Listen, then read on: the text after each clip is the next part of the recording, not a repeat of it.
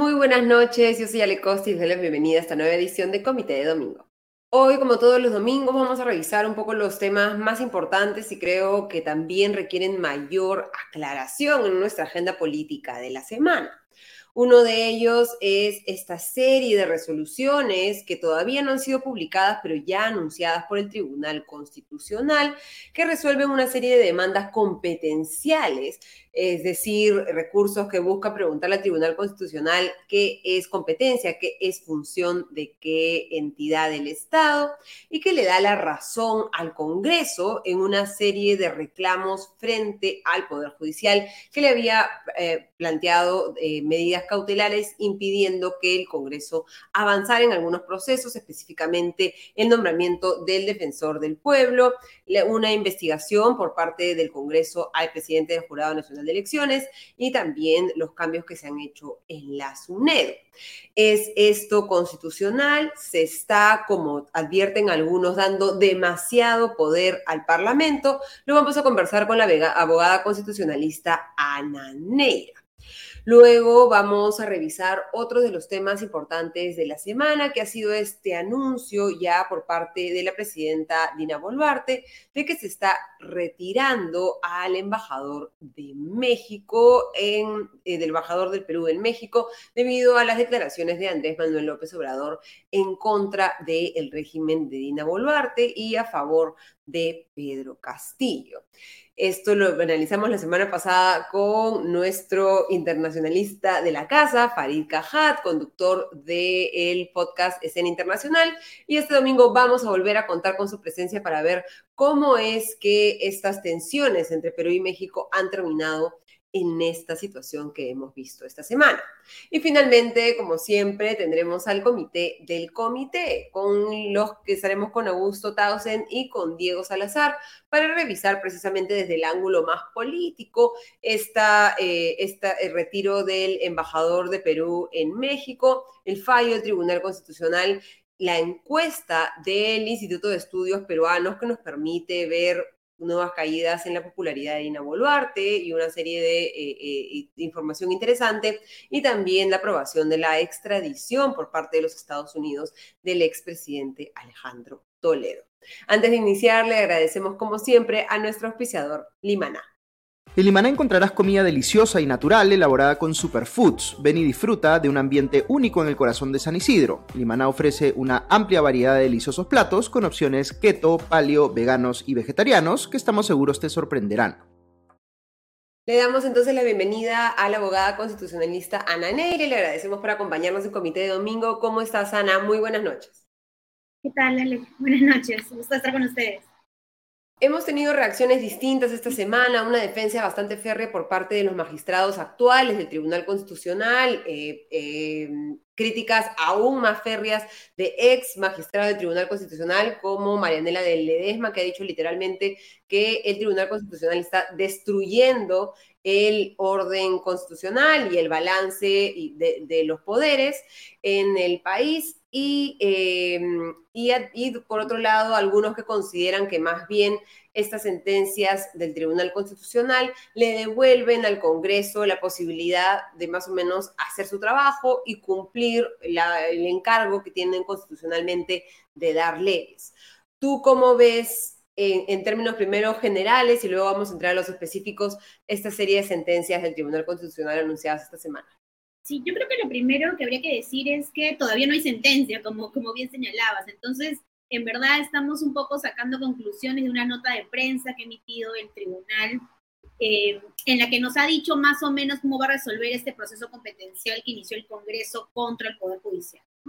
Pero sí, por lo menos a mí me preocupa lo que ya van anunciando, porque me da la impresión, y también por las declaraciones de uno de los magistrados que ha estado en, medios de comunicación, eh, esta idea de que hay ciertos espacios que no pueden ser controlados, ciertos espacios que están eh, fuera de la posibilidad de que un juez haga algo porque el Congreso tiene esta competencia exclusiva, eh, casi, casi garantizada, digamos, libremente. y eso creo que es peligroso en un Estado constitucional, ¿no? En general, digamos, una de las bases de un Estado constitucional hoy es justamente la existencia de contrapesos de uno y otro poder, de una y otra institución, y cuando el Congreso, cuando el tribunal dice que el Congreso no está sujeto de alguna manera a estos controles cuando ejerce ciertas competencias, lo está haciendo una especie de poder sin límites.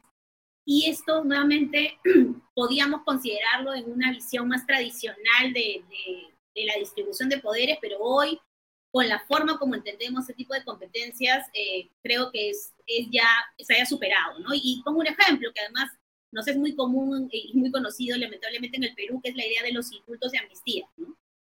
Eh, antes, por ejemplo, un indulto o una amnistía, uno consideraba que era una cuestión política, sin límites, que no se podía controlar, que el Congreso o el Ejecutivo lo dictaban y no se podía hacer nada contra eso. Y ya nos hemos comenzado a dar cuenta que incluso a esa competencia hay que ponerle límites. Porque, por ejemplo, si hay un crimen de lesa humanidad, si hay una violación de derechos humanos, no se puede indultar a alguien o amnistiar a alguien. Entonces, eso nos demuestra que ya en la visión actual que tenemos del Estado constitucional, cada vez hay menos áreas que, digamos, están fuera del control. Entonces, que el, que el tribunal de alguna manera diga que el Congreso está eh, casi libre de esta posibilidad de control, a mí por lo menos me preocupa, igual hay que ver la sentencia, obviamente, pero de plano creo que podría generar un precedente difícil, complicado en esta, eh, digamos, compleja relación interinstitucional Congreso-Entidades eh, Públicas.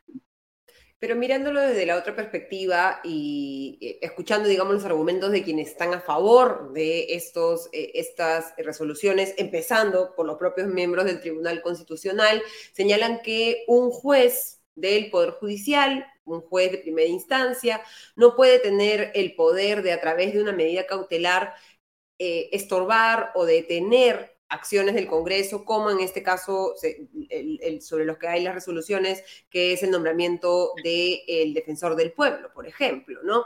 Eh, y que el Congreso, debido a que es su función finalmente legislar, debería tener posibilidad de hacerlo. Claro, pero digamos, igual, imaginemos la elección del defensor, la elección de los propios miembros del TC. No pueden ser tampoco potestades que se ejerzan sin ningún control. Porque imaginemos que se les ocurriera a los congresistas encerrarse, no sé, dos días y elegir al defensor sin transparencia, sin conocer a quiénes son los, los candidatos, sin que haya una mínima posibilidad de control de la ciudadanía. Entonces, eso es legítimo porque es una competencia exclusiva del Congreso. Yo creo que ahí eso también es un peligro, ¿no? Estamos de alguna forma diciéndoles, no importa cómo lo hagas, con tal de que lo hagas y entonces no tienes límites. Ahora, lo, que tú dices yo coincido, de repente está mal que lo pueda hacer cualquier juez en cualquier momento, en cualquier condición. Entonces, generemos una norma en la cual sería que, por ejemplo, lo revisa una sala, no un juez de primera instancia, ¿no? Como hay que recordar, cuando hay decisiones de órganos judiciales, lo revisan vía vía corpus o vía amparo una sala y ya no otro juez, ¿no? No, no uno, sino tres personas que tienen que ponerse de acuerdo y resolver. Entonces, generemos esa regla, ¿no? Pero no digamos, no puede haber control. Eh, creo que ese tal vez es, es un poco la, la, preocupación de algunos de nosotros, que la opción frente a eventualmente el exceso, frente a eventualmente lo que, lo que podría estar haciéndose eh, indiscriminadamente tal vez por algunos jueces, sea no control, más que limitemos de alguna manera esta posibilidad de control judicial o definamos cómo se establece ese control, porque para entenderlo y, digamos, antes de pasar a lo específico, digamos, vayamos incluso a lo más general, ¿por qué es que el Poder Judicial puede revisar o, eh, eh, eh, dar una medida cautelar, al menos hasta ahora, sobre el Congreso? ¿Cuál es el fundamento constitucional de, de eso? O sea, la idea es todo, órgano, todo organismo, toda entidad pública tiene que ejercer su competencia dentro del ámbito de la Constitución y del respeto a los derechos fundamentales. Entonces, si en algún momento alguna entidad, eh, digamos, ejerce su competencia yendo contra la Constitución o contra los derechos, yo ciudadano, yo entidad, puedo ir ante un juez y decirle, mira, como están vulnerando mis derechos, por favor suspende este acto porque está generándome una vulneración de derechos o porque está afectando la Constitución. Entonces, por ejemplo, la elección de la defensora, bueno, el, defensor o defensora del pueblo que, vendrá seguramente, el cuestionamiento es transparencia, respetar las etapas, que la comisión esté formada por quienes tiene que estar integrada para que haya cierta pluralidad y que haya una elección por lo menos un intento de elección meritocrática y no una elección, digamos, de elecciones a dedo, ¿no? Selección a dedo del, defensor o defensor. Esa, esas pautas mínimas de transparencia son las que hicieron, que no se estaban siguiendo en algún caso, son las que hicieron que un juez diga, no puede seguir este concurso. Entonces, ahora lo que está en el Congreso, lo que está en el tribunal es, no, pasa, no es así, retomen la, la selección. Pero el problema, ojalá, yo espero que en la sentencia por lo menos les ponga unas pautas obligatorias que deben seguir para que este concurso nuevo cumpla con los parámetros que establece la Constitución de transparencia, idoneidad, meritocracia, etcétera, ¿no? No afiliación política, etcétera. Ojalá que esto sea así, habrá que ver la sentencia para ello, pero ya le está dando una cierta habilitación para continuar con esta elección, pese a que cumplía, pese a que incumplía todos estos parámetros. Igual podríamos decir Sí, Ale, perdón. No, no, no, sigue. Tal vez podemos mostrar la parte del comunicado para que tengamos un poco de, apoyo visual respecto, que esos son los puntos, ¿no? El que acabamos de revisar, que es el de el, Poder Judicial. Me decías el siguiente. El siguiente tiene que ver justamente con las investigaciones parlamentarias sobre asuntos de interés público. Y aquí hay, que, hay un par de cosas que dice el comunicado que preocupan, ¿no? Primero, creo que nadie le ha dicho al Congreso que no puede investigar asuntos de interés público. De hecho, está investigando la corrupción en el gobierno del, señor eh, Pedro Castillo, e investigó en su momento la vacunada del tema de COVID, o sea, digamos, ellos pueden investigar asuntos de interés público. Eso nunca se les ha impedido. ¿Qué es lo que estableció esta resolución del Poder Judicial o que potencialmente se dijo que podía pasar? Cuando uno eh, inicia una eventualmente una investigación, tiene que evitar afectar nuevamente también las competencias de otros órganos, como el Jurado Nacional de Elecciones, como la OMPE, como RENIEC. Imaginemos el supuesto en el cual los partidos políticos que tienen que enfrentarse muchas veces al jurado o a la OMPE por temas y que el jurado, recordemos, decide sobre actas y por lo tanto toma decisiones que afectan o benefician a ciertos partidos políticos. Efectivamente, sobre temas de candidaturas, sobre temas de actas para el tema del resultado electoral, la OMPE sobre temas de financiamiento que lo supervisa de manera repetida y les puede, les puede poner multas y sanciones. Lo que vamos a decir es, lo que dice de alguna manera el Congreso es que incluso en estas, en estas condiciones se les puede investigar y más, aquí no está proyectándose en este momento, pero dice que se debería cambiar la constitución para que eventualmente se les se permita hacer un juicio político contra ellos. ¿no? ¿Qué cosa es un juicio político? Nos dirán quienes, quienes nos escuchan. Es básicamente la posibilidad que el Congreso decida remover a los magistrados del jurado, al jefe de la OMPE, al, eh, eventualmente a la jefa de RENIEG en este momento, removerlos, es lo que propone la, la modificación del artículo 99, incluso inhabilitarlos por 10 años. Imaginemos que una mayoría parlamentaria, como ha pasado de alguna manera, consideran que ellos han actuado equivocadamente, como en el famoso fraude no probado del último proceso electoral. Y entonces, imaginemos que consiguen los votos y pueden con eso no probado, con una comisión investigadora que no logró probar este fraude, eventualmente remover a los organismos, a los presidentes y los titulares de los organismos electorales. Es peligroso, los ponemos en una posición bastante débil. Eh, nuevamente, con una decisión de un tribunal que no está, espero yo, como digo, que ponga algunas pautas y parámetros dentro de su sentencia para que no se vuelva tampoco una potestad libérrima incontrolada. Las competencias, incluso las exclusivas, o sea, las que ejerzo solamente yo como Congreso, yo como Ejecutivo, no son ilimitadas. Siempre tienen unos límites expuestos por la propia constitucionalidad los, actuales, los actuales magistrados del Tribunal Constitucional que hasta ahora han hablado sobre, sobre el tema y nuevamente estamos hablando sobre el comunicado y no sobre la sentencia y tenemos las declaraciones nada más para trabajar y analizar, han dicho que eh, esta exhortación de incluir a los jefes de los organismos electorales, el Jurado Nacional de Elecciones, OMPE y RENIEC en el artículo 99 de la Constitución es más bien una protección a estos eh, titulares de los organismos electorales y no una desprotección. ¿Tú qué responderías a esto? Lo que pasa es que ahí hay un pequeño truco de la Constitución también, ¿no? Lo que la Constitución hace es que tiene dos artículos, el 99 y el 100. El artículo 99 establece lo que se llama el antejuicio político. Es decir, por ejemplo, en mi caso, ¿no? Yo tenía un cargo público, he sido ministra, entonces yo por cinco años no puedo ser investigada por un delito de función mientras el Congreso no lo autorice. Eso es el antejuicio. ¿no? Entonces, en este caso, si nosotros incluimos en esa lista al presidente jurado, o a los magistrados del jurado, al jefe de la OMPE, al jefe, a la jefa de RENIEC, efectivamente vamos a hacer que no se les pueda investigar por delitos de función porque el tiempo que son eh, autoridades y cinco años más. Perfecto, uno diría, oye, qué bien, entonces los estamos protegiendo, pero el, el truco es el artículo siguiente. A quienes se les da la prerrogativa del artículo 99 del antejuicio, también se les pone la posibilidad de que el Congreso les haga una investigación, un juicio político y los pueda destituir, suspender e inhabilitar hasta por 10 años. Esto va en combo. No es que yo me quedo con lo bonito del 99 y me olvido del 100, ¿no? Entonces, claro, por un lado podrían estar diciendo que los están protegiendo frente a investigaciones, pero también los someten a la posibilidad que el Congreso, solo consiguiendo los votos, los pueda sacar de su cargo y hasta los pueda inhabilitar por 10 años. Entonces, hay que tener cuidado también con que la inclusión no es solo para un tema, sino para ambos, porque así se estableció en la Constitución y parece nuevamente también justo, ¿no? Si yo le doy a alguien la posibilidad de ser protegido frente a una investigación penal por sus delitos de función, también tengo que tener la posibilidad eventualmente de sancionarlo políticamente si ejerce, si comete un delito de función, ¿no? Pero estamos hablando aquí un poco de pesos y contrapesos entre el Congreso y el Poder Judicial. El digamos, eh, eh, la, potestad que debería tener el Poder Judicial, como decimos, de repente más controlada o más delimitada de eh, poder revisar o dar medidas cautelares respecto a las decisiones congresales. Pero cuando hablamos, por ejemplo, del Jurado Nacional de Elecciones, podríamos plantear o podría evaluarse que el Tribunal Constitucional pueda, por ejemplo, revisar las decisiones del Jurado Nacional de Elecciones sobre justicia electoral.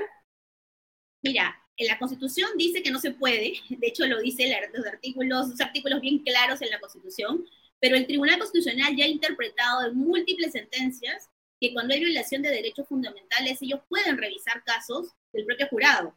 De hecho, además, hay quienes plantean que se podría poner esto de mejor de manera expresa en la Constitución, nuevamente con ciertas pautas y parámetros, para no afectar su independencia, pero sí proteger derechos fundamentales y sobre todo para que no pasen cosas como que a uno le violan un derecho en una elección y le resuelven el caso un año después, como le pasó al PPC, seguro, seguro recordarás, ¿no? Ellos consiguen su resolución favorable en el 2022 frente a la elección del 2021, entonces ya no les sirve absolutamente de nada esa decisión del tribunal. Entonces, eh, yo creo que podría eso plantearse, pero es diferente a la posibilidad de que ellos estén solo bajo la, eh, digamos, bajo la decisión del Congreso sobre si se mantienen o no en el cargo, si se consiguen ciertas, ciertas mayorías. ¿no? Creo que eso los pone en una posición bastante vulnerable, sobre todo, como, como tú bien decías, cuando son eh, entidades que están en permanente relación con los partidos, que muchas veces obviamente no están felices con sus decisiones, porque no todas las decisiones que emite el jurado o que emite la OPE son decisiones que les gustan a los partidos políticos, por la propia naturaleza de la función de control y fiscalización que esas entidades ejercen, ¿no? Ahí también verán, en el, verán en el comunicado eh, esta exhortación ¿no? que se hace a la Junta Nacional de Justicia para que evalúe la, la, conducta funcional de estos jueces. De alguna manera, el tribunal está diciendo sancionen a estos jueces, ¿no? Eh, porque está señalando que han ejercido su potestad eventualmente de manera eh, seguro para su lectura, equivocada, con excesos. ¿no? Creo que también es un poco peligroso, si bien la Junta, por supuesto, lo puede investigar, sí puede ser un poquito peligroso para la independencia judicial que cuando un juez decide, lo medio lo asustemos con la posibilidad de ser sancionado, aun cuando esto existe, ¿no? Finalmente es posible quejarse y que ellos se les sancione, pero que el tribunal lo ponga en su sentencia, a mí sí me parece que está generando condiciones bien fuertes para que esta sanción se produzca frente a decisiones que o las que uno puede estar más o menos en contra, pero que yo no creo que estén fuera del marco constitucional. ¿no? Eh, y bueno, lo otro que no hablamos es lo de la SUNEDU, que también... Exactamente, a, eso quería, a eso quería llegar y regresar de repente al anterior, que es el último punto. En este punto, ¿qué te gustaría que aclarara ya digamos, porque ahorita estamos ya en el terreno del deseo de qué podría suceder en estas, en esas sentencias que aún no se han publicado, ¿qué nos dice lo poco que se ha anunciado y qué, como hemos conversado, qué, qué cosas deberían aclararse en, o, o, deberíamos esperar que se hayan aclarado en la sentencia? Sí, aquí estamos hablando, hay que, hay que pensar que no estamos hablando de todas las leyes de SUNED o todos los cambios ¿no? que se han hecho a la, la, que muchos calificamos como esta contrarreforma universitaria por todo lo que han retrocedido en mucho lo que se había avanzado, sino concretamente en lo que tenía que ver con este cambio, recordemos, del consejo directivo de la SUNED, ¿no? que incorporaba a las universidades dentro de su conformación Y frente a esto, lo que hizo, eh, ahí no recuerdo quién lo demandó, pero llegó un amparo al Poder Judicial. El sindicato de SUNEDU, que es la parte de forma que critica el Tribunal Constitucional, o al menos hasta lo que han comentado los magistrados hasta el momento, ¿no?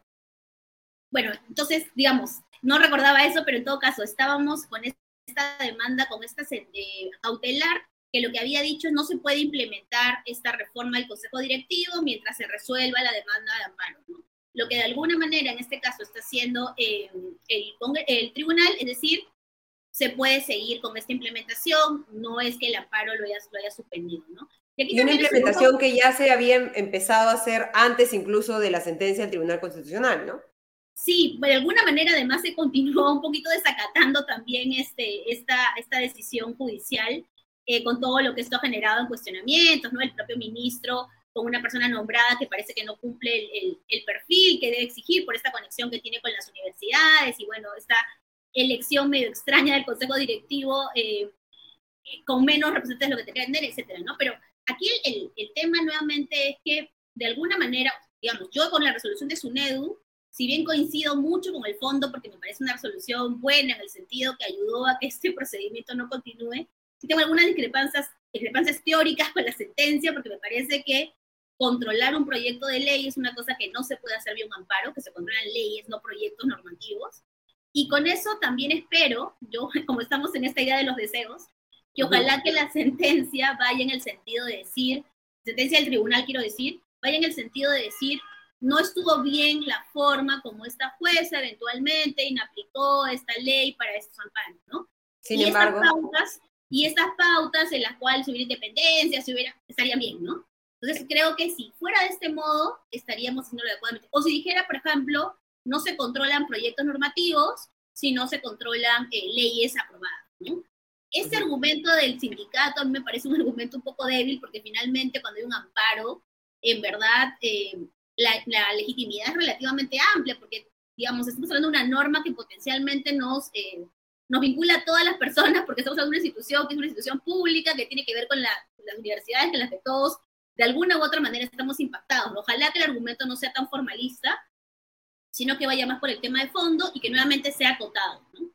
Porque si, termina siendo, perdón, perdón, Ale, termina siendo un argumento según la cual todo lo que hace el Congreso casi está oleado y sacramentado y no se puede controlar, ahí sí tendríamos algunos mayores problemas. Exactamente. Muchísimas gracias, Ana Neira, por habernos acompañado esta noche en Comité de Domingo. Gracias, Ale Costa. Un gusto estar con ustedes. Muchísimas gracias a la abogada constitucionalista Ana Neira por estas explicaciones sobre qué podemos saber hasta el momento de esta serie de sentencias del Tribunal Constitucional a partir de lo poco que se ha comunicado y la necesidad de entrar en qué detalles tenemos que fijarnos cuando se publique la sentencia que de acuerdo con los, con los magistrados debería hacerse entre el lunes y el martes. Y ahora vamos a darle la bienvenida a Farid Cajat para conversar sobre esta decisión del Estado peruano de retirar eh, a nuestro embajador de México. ¿Cómo está Farid? Muy buenas noches. ¿Qué tal, Ale? Buenas noches. Eh, la semana pasada hablábamos un poco de esta este intento de desescalar el conflicto por parte de la Cancillería mexicana a través de un comunicado, ¿no? En el que se trataba de bajar un poco el tono y el tono ahora ha llegado al, al, más alto, ¿no? ¿Qué, qué significa esta, este retiro del embajador de Perú en México? ¿Tenemos antecedentes de esto? ¿Y cómo deja la relación entre Perú y México, que no es una relación solo diplomática, sino también económica, eh, comercial y que conlleva una relevancia bastante eh, alta para, para el Perú. Sí, era la Cancillería colombiana la semana perdóname, pasada. Perdóname, perdóname, me acabo, eh, eh, tienes toda la razón, me, me, he confundido, pero como están Gustavo Petro y, y, y, Manuel López Obrador más o menos en el mismo tono, me, he confundido. Pero si tienes razón, era sobre la Cancillería colombiana, pero tenemos el caso de México en el que está este retiro definitivo del embajador de Perú en México. Bueno, pero Petro además, eh, siguiendo un poco el tenor del comunicado de Cancillería, eh, ya no ha vuelto a hablar del tema. ¿no? Eh, en el caso de, México está el problema evidente de que eh, lo que afirma Andrés Manuel López Obrador es, falso, pero además se basa en una omisión ostensible. La omisión ostensible es no mencionar en ningún momento el golpe de Estado que intentó perpetrar Pedro Castillo. Y luego es falso cuando dice que ha habido un golpe de Estado eh, contra Pedro Castillo, no de Pedro Castillo, sino en su contra. Yo, yo soy de los que creen que el gobierno de Boluarte asumió el cargo constitucionalmente, dado eh, el intento de golpe. Pero lo que habría que decir, porque todo esto surgió a raíz de la presidencia de eh, pro tempore de la Alianza del Pacífico, lo que habría que decir, y no sé por qué nadie menciona el tema, eh, es que eh, la, Alianza del Pacífico tiene una cláusula democrática. el artículo 2 de la, del, del acta que lo constitutiva establece que es condición o requisito esencial, es la, frase, si mal no recuerdo, ser una democracia representativa, tener división de poderes, respetar derechos humanos. Eh, la, razón por la que creo que nadie está hablando de la cláusula democrática es que por lo menos eh, México y Perú tienen techo de cristal en la materia. Eh, una, una, cosa que no se menciona es que como está ocurriendo en el Perú, no a través del Ejecutivo, pero a través del Congreso, sin que el Ejecutivo diga algo, como se vio en la entrevista anterior, así como aquí se está intentando someter al poder político al Jurado Nacional de Elecciones, eh, López Obrador está haciendo exactamente lo mismo.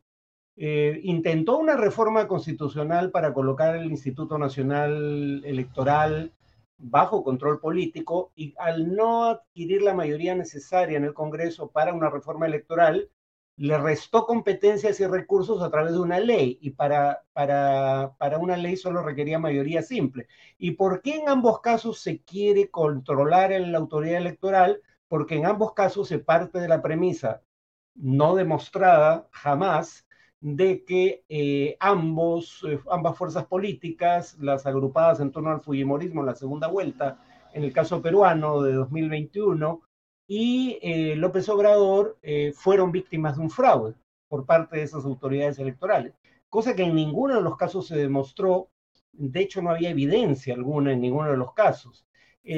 entonces, claro, no pueden hablar del tema de democracia, separación de poderes, derechos humanos, porque ahí los dos están en falta y entonces eh, se agarran con el tema de si Pedro Castillo fue o no removido constitucionalmente. Claramente lo fue. De hecho, no había necesidad de que el Congreso lo, removiera del cargo. Perdió derecho a ejercerlo cuando intentó quebrar el orden constitucional.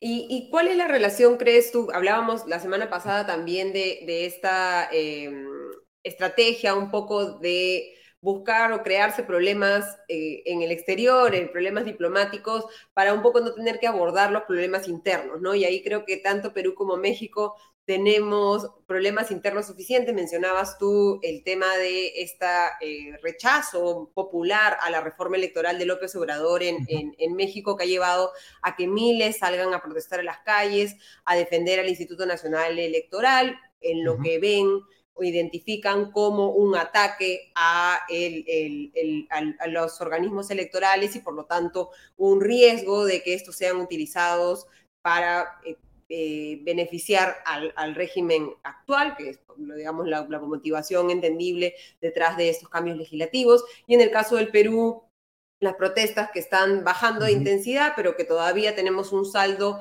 no reconocido, no eh, procesado, no aclarado de, eh, alrededor de, 60 muertes. ¿No crees un poco que le conviene, entre comillas, a ambos países este, poner los reflectores sobre nuestras relaciones diplomáticas y te pediría también que aclares en concreto, en la realidad, qué significa ¿no? el retiro definitivo, qué consecuencias eh, tiene para las relaciones entre los dos países.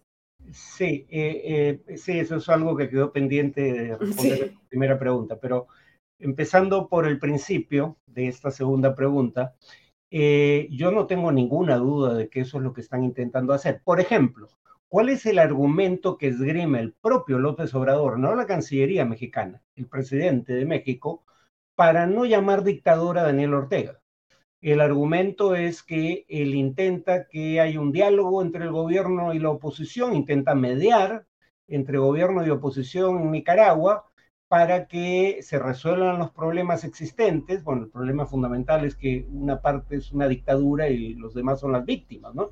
Pero, eh, y, que claro, si tú te dedicaras a adjetivar a, una de las partes, eh, perderías capacidad de interlocución y de mediación. A mí se me parecería un argumento razonable si no fuera que simultáneamente acusa de gobernante espuria a la presidenta del Perú, un país con el cual tiene eh, relaciones más significativas en el plano económico que con Nicaragua, por ejemplo, ¿no? a través de la Alianza del Pacífico.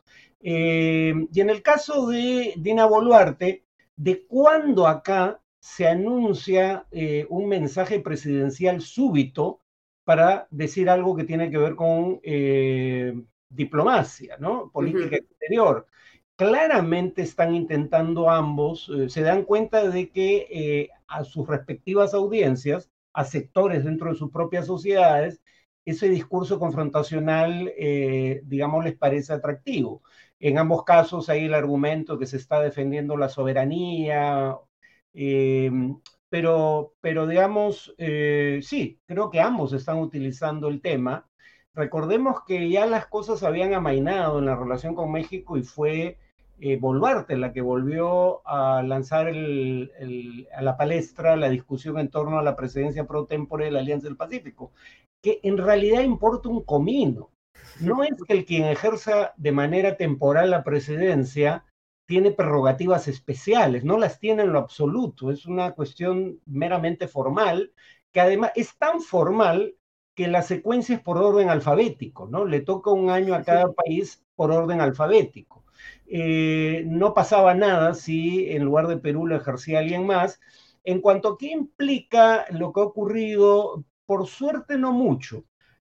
En términos de relación diplomática, la relación diplomática sigue existiendo. Claro, lo que pasa es que ahí eh, quien pone trabas en realidad es más López Obrador que el Perú, porque López Obrador fue el que dijo que la relación bilateral estaba en pausa. Esa palabra no existe en, eh, en el derecho internacional, no hay tal cosa como relaciones en pausa hay o no hay relaciones diplomáticas. Eh, y, claro, se puede eh, mantener una relación diplomática a nivel de encargado de negocios, los consulados peruanos en México siguen funcionando, y en cuanto a la Alianza del Pacífico, todos los acuerdos ya existentes se siguen implementando. No, no es que ahora México le va a poner aranceles al Perú porque deja de funcionar el TLC bilateral. Eh, no, lo, que ya existía se sigue implementando, lo que claramente no va a ocurrir es que se adopten nuevos acuerdos. No se va a avanzar sobre nuevas normas eh, acordadas por las partes.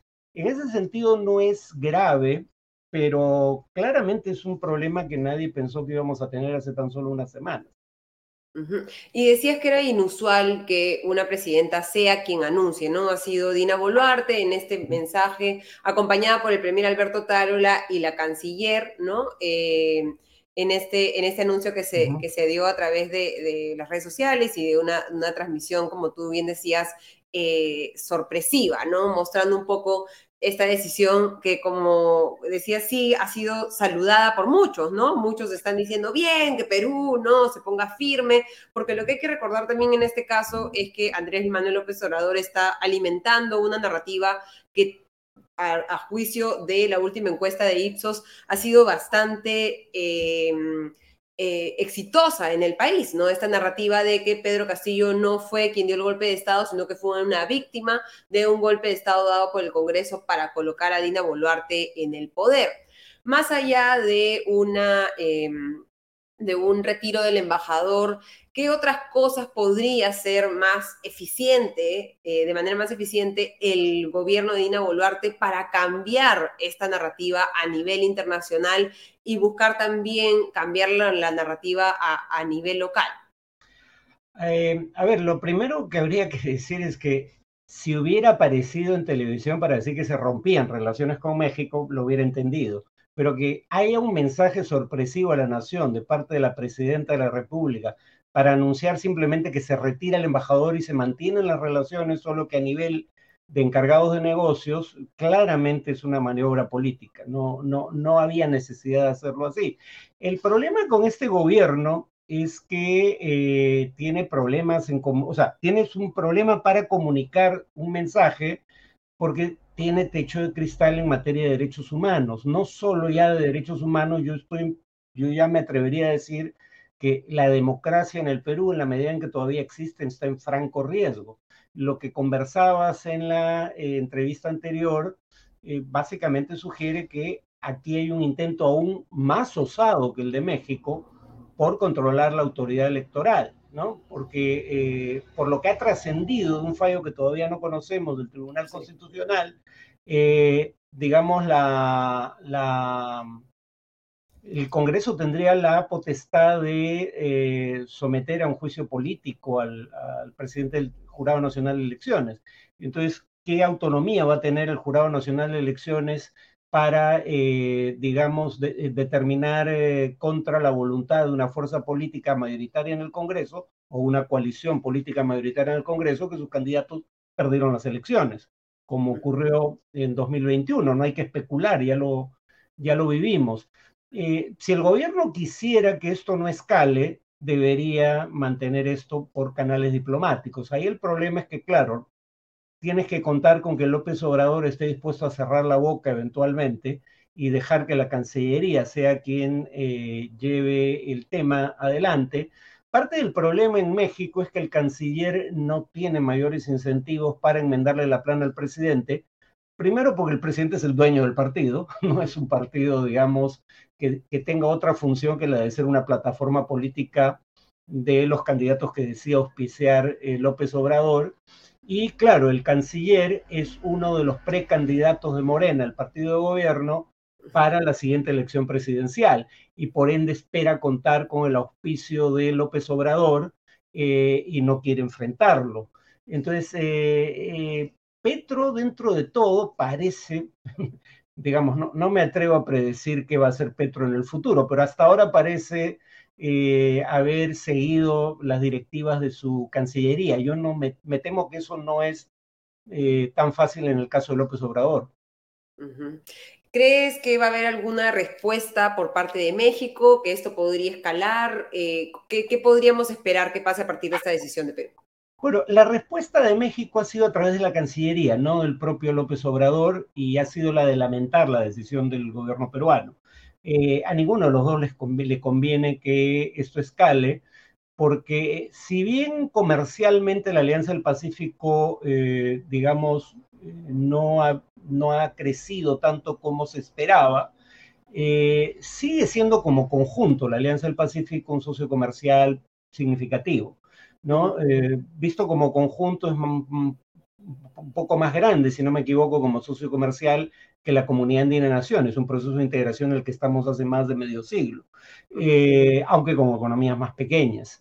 Eh, y en donde sí ha habido un crecimiento significativo es en la inversión extranjera en el Perú y en general en los flujos de inversión dentro de la Alianza del Pacífico.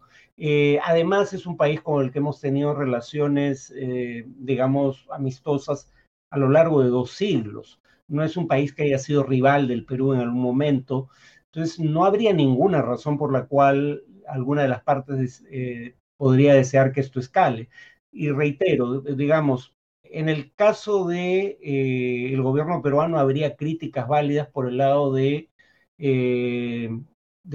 división de poderes, eh, derechos humanos, eh, pero no por el lado de eh, la transferencia del mando. O sea, incluso gobiernos de izquierda de la región han aceptado que esa transferencia del mando fue constitucional. Brasil, Chile. Chile ha hecho críticas en donde había que hacerlas, en temas como el de derechos humanos, pero no en el cambio de gobierno aunque su canciller tuvo eh, una... Un desliz, ¿no? Por decirlo menos. violó, la constitución, pero no dio un golpe de Estado. Ah, este, esto es importante, ¿por qué?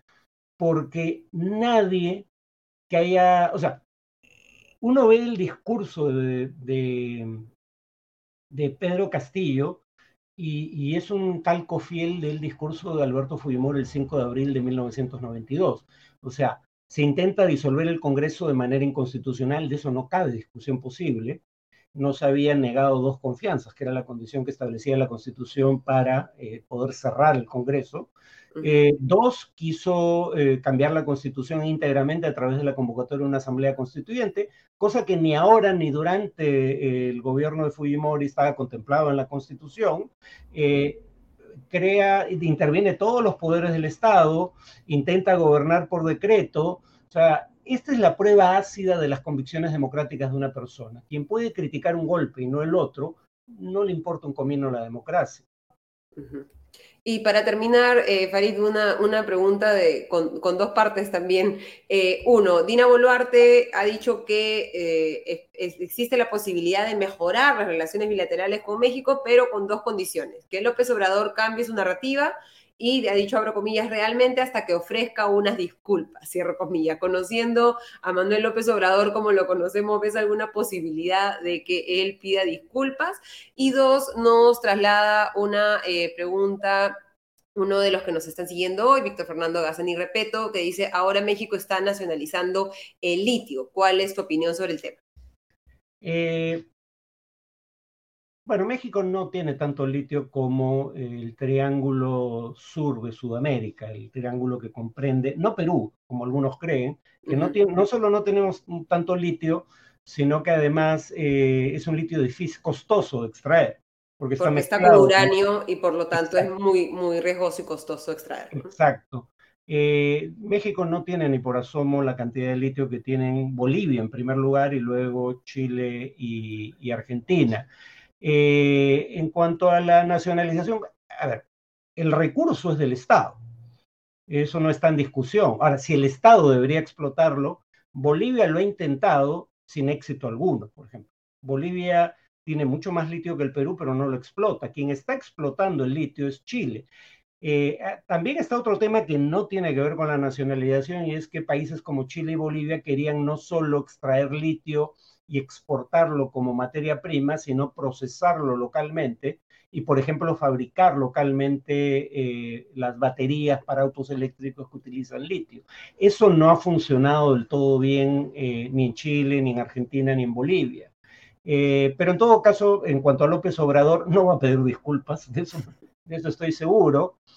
Si que debería cambiar su narrativa, debería, porque son, digamos, es una omisión imperdonable ignorar lo que intentó hacer eh, Castillo y aún considerando que este es un gobierno crecientemente autoritario que ha violado derechos humanos, llegó constitucionalmente al cargo.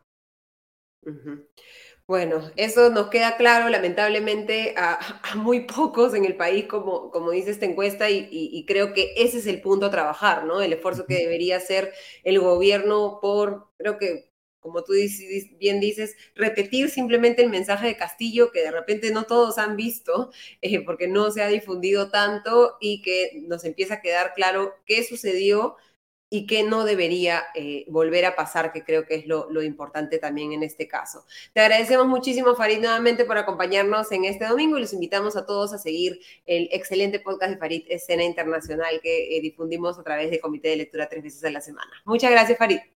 Buenas noches, Alejandra, de nada. Muy buenas noches.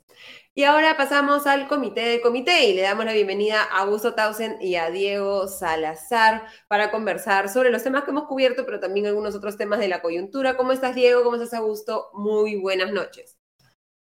Hola, ¿cómo estás, Ale? ¿Qué tal? Buenas noches.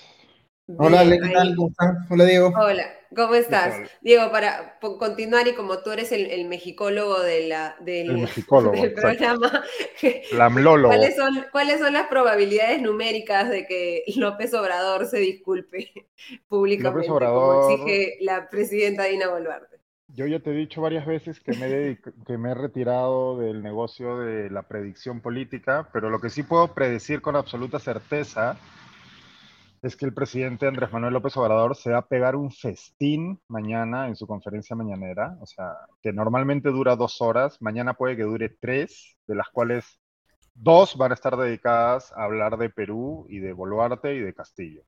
Porque, bueno, es un poco lo que decía Farita hace un momento, ¿no? O sea, el mensaje de la presidenta Boluarte en viernes, anunció, viernes fue, ¿no? Anunciando que se retira. Para empezar, esto es, es, una payasada que se haga un mensaje a la nación para anunciar una medida de esas características. Eso corresponde a las cancillerías. ¿no? ¿Cuándo hemos visto que, una que un presidente o presidenta eh, haga este show mediático para, para anunciar una medida diplomática?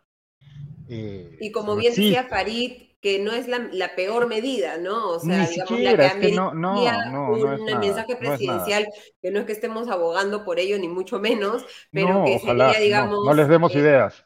No, no les demos ideas, pero que sería el, que ameritaría un mensaje presidencial, que es un rompimiento de relaciones. Está claro que hay una, hay una, así como el presidente López Obrador está haciendo, y lo hemos hablado ya infinidad de veces aquí y en otros foros, eh, está haciendo una grosera utilización de la crisis peruana con eh, un espíritu propagandístico que se alinea perfectamente, como ya he explicado en ocasiones anteriores, con su narrativa y estrategia habitual de producción y de propaganda, pues en este caso parecería que la presidenta Boluarte y el, y el primer ministro Taro, la que la acompaña en esto, y también la canciller Gervasi, eh, parece que están aprendiendo rápido, ¿no?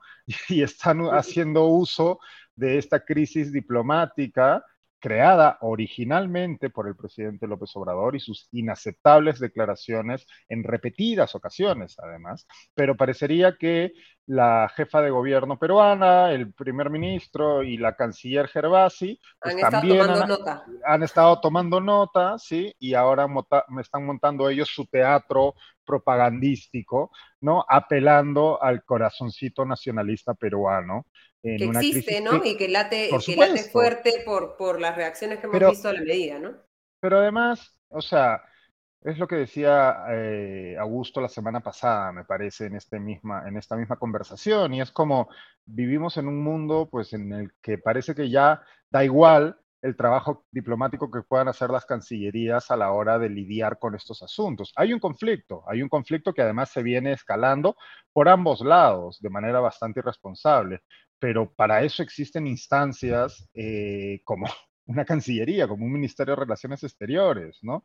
Lo que estamos viendo ahorita es un cruce de acusaciones y, un teatro mediático eh, producido por ambos países, eh, gobiernos, que pues linda con el ridículo. Eso, eso sí lo puedo decir. en esa batalla el que va a ganar es López Obrador, porque el que te va a arrastrar a su terreno es él él es muchísimo mejor político que Dina Boluarte en ese sentido. O sea, tiene mucha más habilidad y experiencia en ese sentido. O sea, nos va a torcer la mano él, no nosotros. Entonces, el gobierno está queriendo distraer la atención de la misma manera que López Obrador lo hace. Pero no, mañana ah, prepárense. O sea, yo, yo ya dejé de ver la, conferencia matutina, excepto. Pero mañana vas a aprender. Puntuales, pero mañana va a ser, eso va a ser un show, porque además claro, como también conversabas con Farid, hoy ha habido una manifestación pública importante, yo no diría que definitiva ni mayoritaria, pero importante,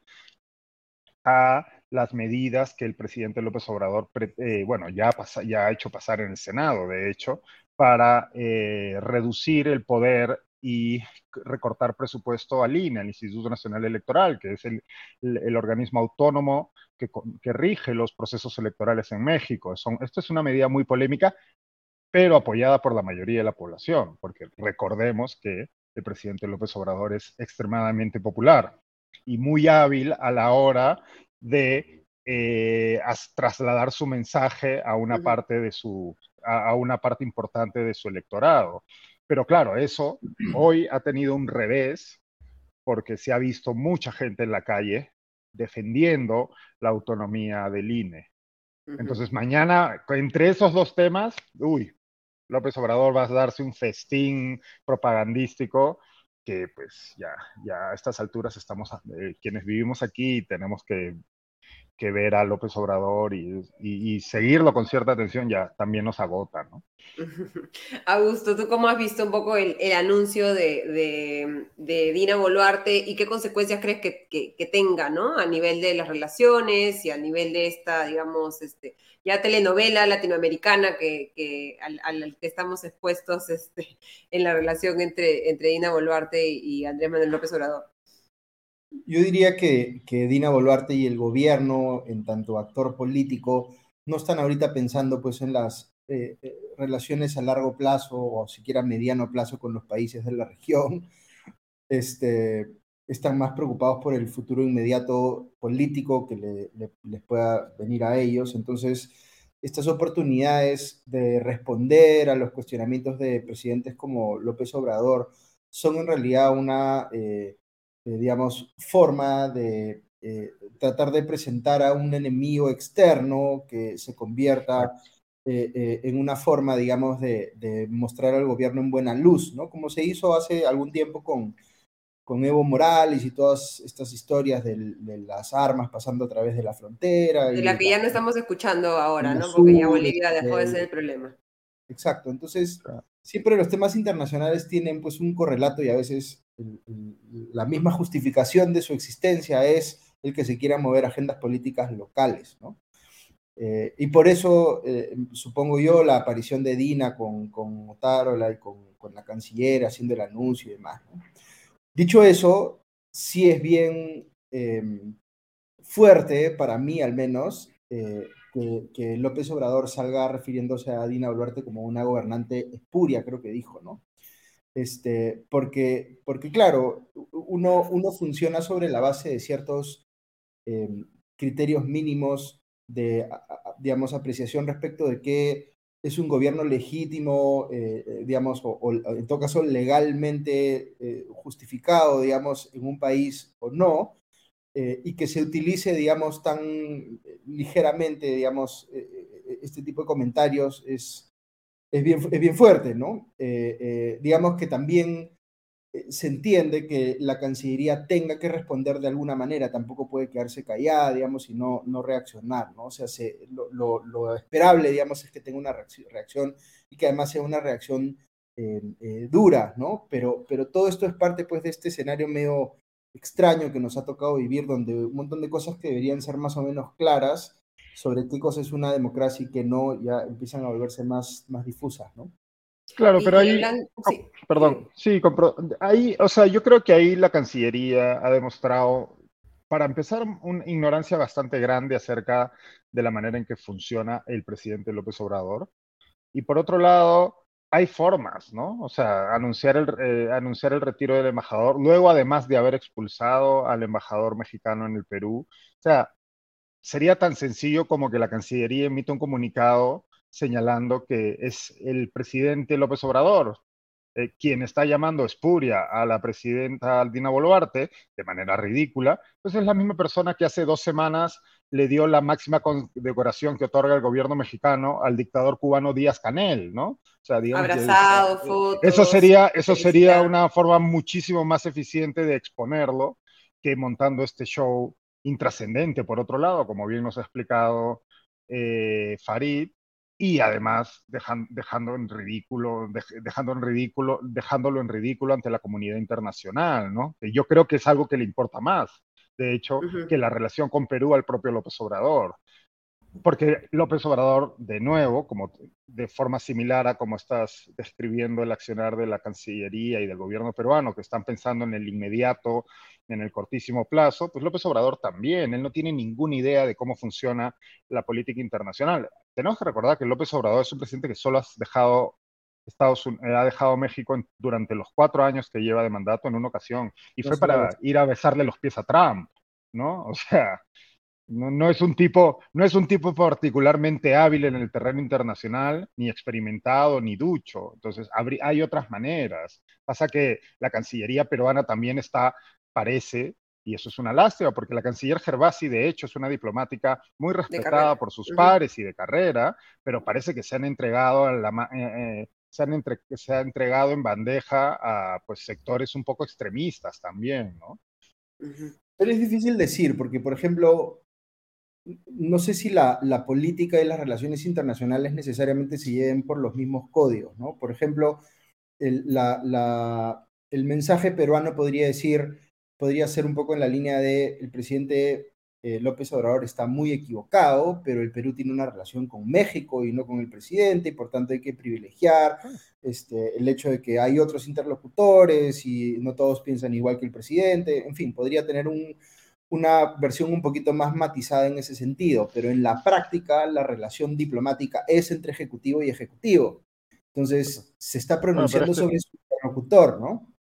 Pero si empezamos este así, vamos a tener que empezar a expulsar embajadores a diestra y siniestra, porque eh, es lo mismo que está ocurriendo con, con, Petro en Colombia, que llama nazi a la policía peruana, ¿no? Entonces... Es que a eso iba con, con, mi comentario de que esto no es usual, digamos, ¿no? Que se empiecen a dar este tipo de comentarios. Sea, estaba tratando de pensar qué otro escenario parecido, claro, podrías decir lo que pasó en Venezuela cuando, cuando eh, em, empieza a haber el Congreso paralelo con la Asamblea Nacional y ya empieza a haber una discusión sobre si todavía se podía estar teniendo a Venezuela como interlocutor o había que tener relaciones diplomáticas con Guaidó, por ejemplo. Eh, eh, hay situaciones que tienen niveles de complejidad que son bien difíciles de, de, digamos, a, mí me resulta en todo caso difícil de decir, pucha, es como, es bien claro que este, esta posición es, es, es coherente o es razonable y esta otra no, ¿no? O sea, sí, sí se me hace difícil entender qué haría yo estando en la posición de la Cancillería peruana luego una declaración como la de López Obrador, ¿no? Tampoco me parece que sea por, fácil. Pero por eso ellos son los profesionales, pues nosotros somos comentaristas. Eh, eh, de ellos esperamos más, una discusión más, mayor de la que estamos teniendo nosotros. Y lastimosamente, por cómo actúa este gobierno, no parecería que ese fuese el caso en ningún, en ningún caso y en ningún tema, ¿no? O sea, basta ver la entrevista que comentábamos momentos antes hoy día al, ministro Tarola, ¿no? En donde parece ser que viven en, el país de las fantasías, en donde el gobierno no asume ninguna responsabilidad por absolutamente nada, ¿no? No se detiene a reflexionar ni medio minuto sobre absolutamente nada de lo muy condenable que ha ocurrido durante su mandato. Y eso es en todos los aspectos de este gobierno hasta ahora, lastimosamente. ¿no?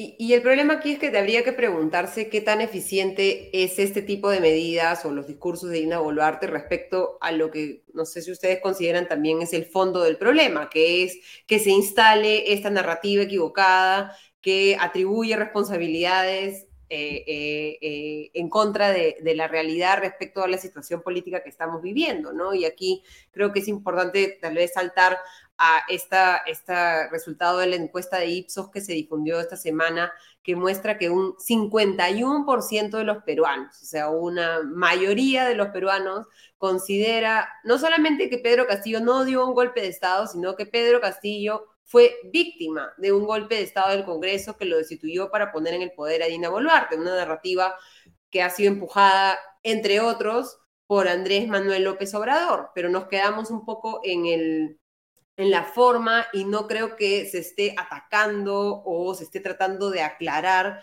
el fondo de esto con la energía, la intensidad y la urgencia que creo que, que, amerita. Y no sé si ya exista desde algún lado de las autoridades políticas alguna legitimidad para poder cambiar esta narrativa que no sé si pueda ser modificable, especialmente si vemos que fuera de Lima, 56% que comparte esta creencia, el 69% eh, de las personas en las zonas rurales y un 35% en Lima, ¿no? Supuestamente donde hay más acceso a medios de comunicación, a más información, igual más de un tercio considera que Pedro Castillo fue víctima de un golpe de Estado. ¿Cómo vemos esto? ¿Hay posibilidades de que se cambie la narrativa? ¿Cómo, cómo digamos, resolvemos una crisis política en una, como se ha denominado por el premier Meseta, si es que al final las exigencias de renuncia de Boluarte, las exigencias de cierre del Congreso, las exigencias de adelanto de elecciones, al final están fundamentadas en, en, ese tipo de creencias eh, que no están ajustadas a la realidad, ¿no? Si, me permites ahí, yo creo que, a ver,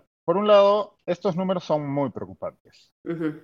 Porque eh, como bien señalabas, demuestran que hay un porcentaje importante de la ciudadanía que está dispuesto a responder, no sé si a creer, pero a responder que cree en una mentira monumental. ¿Y por qué digo que está dispuesta a responder? Porque yo, a la vez que creo que estos números son muy preocupantes y que hay que tomarse, hay que tomarse en serio este cuadro, creo también que hay que tomarlo con pinzas y hay que entender de dónde viene a mí se me ocurre por supuesto, esto es un contrafáctico, no tengo cómo probarlo. Si Dina Boluarte hubiese renunciado, probablemente no tendríamos enfrente ese cuadro. Voy a explicar por qué.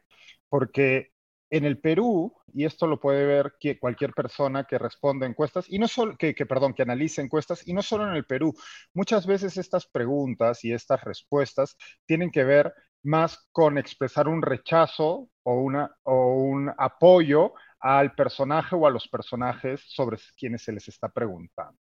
Entonces, eh, es, este cuadro es muy preocupante, pero a la vez, a mí, o sea, no me preocupa en el sentido de que no creo que esto pueda cambiar, no pueda cambiarse, creo que sí se puede cambiar. Lo que siento es que el gobierno, el principal responsable de esto es el gobierno. Sí. El segundo responsable son esos aliados de Pedro Castillo, que es quienes han estado empujando esta narrativa, pero el principal, el principal responsable es el gobierno y los segundos son pues cierta izquierda peruana que, de la que hemos conversado también muchas veces en este foro y en otros, que son pues este, carroñeros políticos que están cabalgando a lomos de muertos para eh, eh, conseguir aquello que no han podido conseguir a través de las urnas, ¿no? Pero la respuesta pues desmedida del gobierno y la absoluta falta de respuesta política y de asunción de responsabilidad política, pues ha conseguido que se ha visto de esa manera. ¿no? Augusto. A ver, yo, tengo una lectura un poco, em, no sé si alguien ya haya comentado un poco en esta línea, pero yo creo que el, el tema con esta pregunta es que te plantea un escenario en el que tienes que escoger entre una opción donde uno cometió un golpe de Estado y el otro no, y la opción inversa, simétrica hacia el otro lado, digamos, ¿no? Cuando podría haber una interpretación de que ambos tuvieron acciones golpistas o ambos tuvieron intencionalidad golpista. Eh, y yo creo que la gente se lleva un poquito más por esto segundo. Entonces, cuando se enfrenta a una pregunta de este tipo, empieza a decir, ¿quién es el que realmente ha tenido la vocación más antidemocrática en este eh, eh, enfrentamiento entre el Estado y el Ejecutivo y el Congreso. Eh, y alguna gente claramente siente que, digamos, el Ejecutivo de Castillo ha sido el golpista. De hecho, hubo el mensaje televisado, no hay ninguna duda en ese sentido, pero otra gente también siente que tiene que, digamos, atribuirle esa intencionalidad también al Congreso. Y en ese sentido creo que hay por ahí pensaría yo que es que alguna gente se, inclina, digamos, a, poner al, Congreso también en, su respuesta ante una pregunta como esta. Que es más de atribución de responsabilidades respecto a la crisis política que necesariamente un análisis de quién violó la Constitución o no. Es, una, es una pregunta que es un tema que no puede, eh, digamos, este, absolverse con una pregunta tan sencilla como esta, lamentablemente, ¿no? Porque si si la pregunta fuese, ¿dónde crees tú que hay intencionalidad golpista? Y, digamos, este, lo planteas como opción múltiple con la posibilidad de repetir las respuestas, la gente marcaría las dos cosas. Diría, hay golpismo, hay intención golpista en el Ejecutivo y también la hay en el Congreso, probablemente. Bueno, estoy especulando, no sé si sería así, ¿no? Pero, pero, también hay una intención de sancionar a quien crees que merece ser sancionado en este momento. Y nos, o sea, Pedro Castillo está en una cárcel, mientras que Dina Boluarte, pues... Entonces, aquí en buena parte de la ciudadanía, y además si vemos la distribución geográfica de, las respuestas, pues a quienes quieren sancionar esa parte de la buena parte de la ciudadanía, porque además son quienes han recibido con mayor eh, furia el, mal accionar del gobierno, pues es a Dina Boluarte y al Congreso, ¿no? Y, lo refleja un poco la, mm, la, desaprobación de Dina Boluarte, que aunque no se incrementa de manera, como se dice, estadísticamente significativa, igual vemos una, una tendencia de, mayor desaprobación y menor aprobación, ¿no? ya con un 77% que desaprueba la gestión un 15% eh, que la aprueba, menos eh, de lo que se veía hasta, hasta ahora pero eh, un peso bastante eh, distribuido de acuerdo con eh, IEP, ¿no? La desaprobación de la presidenta Dina Boluarte es significativamente menor en Lima Metropolitana a la registrada en las macrozonas norte, centro y sur. está de la desaprobación en el área urbana es significativamente inferior a la desaprobación en el área rural y la desaprobación es más alta en los menores de 40 años y específicamente en el grupo etario de 25 a, 39 años, ¿no? Eh, como le digo, no es significativamente, eh, eh, es estadísticamente significativa, pero igual vemos, vemos una tendencia de, digamos, mayor costo en la aprobación de Dina Boluarte. Vemos también la desaprobación del Congreso, ¿no? Que la aprobación del Congreso se ubica en 6%, eh, y la desaprobación del Parlamento en 90%, la más alta de acuerdo con IEP desde que empezaron a ejercer funciones en el 2021. O sea, ya ahora 9 de cada 10 peruanos completos, sin decimales, desde sin comas, eh, eh, desaprueban al, al Congreso, ¿no? en un contexto en el que recordemos, el Congreso ha decidido dejar en, en, neutro el adelanto de, elecciones y ver, a ver si se empieza a debatir en, eh, cuando empiece la legislatura en, en marzo, ¿no? Un poco cómo, cómo lees estas cifras, Augusto. A ver, a mí me preocupa lo siguiente. Yo creo que la tenemos una situación ya parece bien estructural en el país de tener eh, desaprobaciones muy altas, tanto para quien ejerce la presidencia como para el Congreso. Pero hay, hay una diferencia que a mí en lo personal me preocupa bastante, que es que aunque el presidente de turno sea altamente desaprobado, creo que nadie tiene en la cabeza un escenario en el cual no haya presidencia, ¿no es cierto? O sea, siempre la preocupación ahí es, ok, no me gusta el actual, pero vendrá el siguiente, ¿no? Pero eh, respecto del Congreso, la desaprobación estructural del Congreso sí me genera a mí, en lo personal, la preocupación de que la gente piense o llegue a la conclusión de que se puede prescindir por completo del Congreso. Es mucho más fácil para, eh, eh, digamos, un sector de la opinión pública asumir que el Congreso podría en efecto ser cerrado, como de hecho se pide textualmente, ¿no es cierto? Y no pasa nada. ¿no? Por eso yo cuando veo las cifras de desaprobación del Congreso, no las veo necesariamente como atadas al Congreso actual, que es desastroso, como lo han sido los anteriores, y no es no quiero que se entienda aquí que estoy defendiendo el actual Congreso, ni mucho menos. Pero cuando pensamos que ya hemos llegado al, nivel más bajo, nos, nos seguimos sorprendiendo de que todavía, es un tema todavía había piso. Me, me, preocupa la sostenibilidad del principio mismo de la separación de poderes y que la gente entienda la importancia de que tiene que haber un Congreso. Eso me preocupa, ¿no? Hace bastante tiempo, dicho se pasa, no es, no es una cuestión de este último Congreso, ¿no? Y por eso cuando pasan cosas como estos escándalos de, la, de los buffets y los pasajes para uso privado y no sé qué, y la gente reacciona y dice, Claro, Hoy hay otro. Están poniendo tanta atención en esas noticias que son irrelevantes, no, no es mucha plata, que no sé qué, que no sé cuánto. Bueno, esas son las noticias que abonan en, en línea de, digamos, en, en, favor de ese posible escenario que a mí me preocupa mucho, que es que la gente se haga la idea de que mejor vivamos sin Congreso, pues y démosle un poder mucho más fuerte al Ejecutivo para que haga lo que quiera.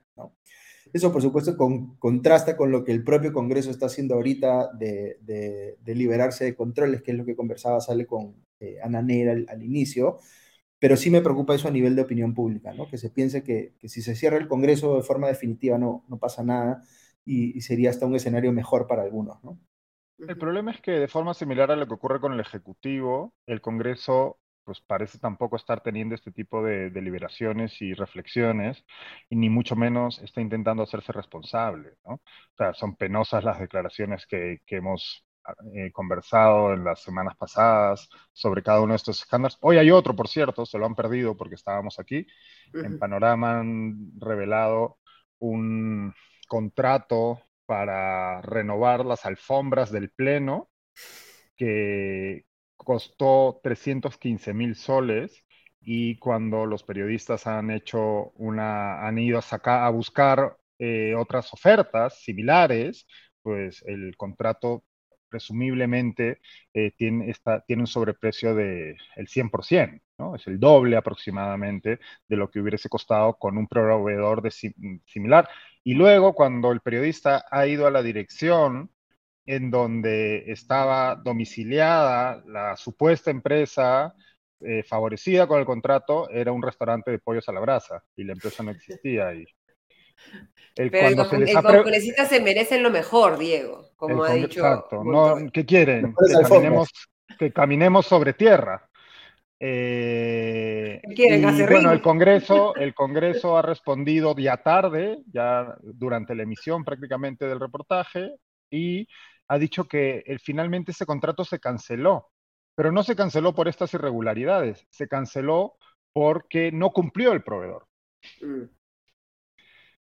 ¿Quién estará Encima. detrás de ese proveedor? Pues eso será para la siguiente edición, me imagino.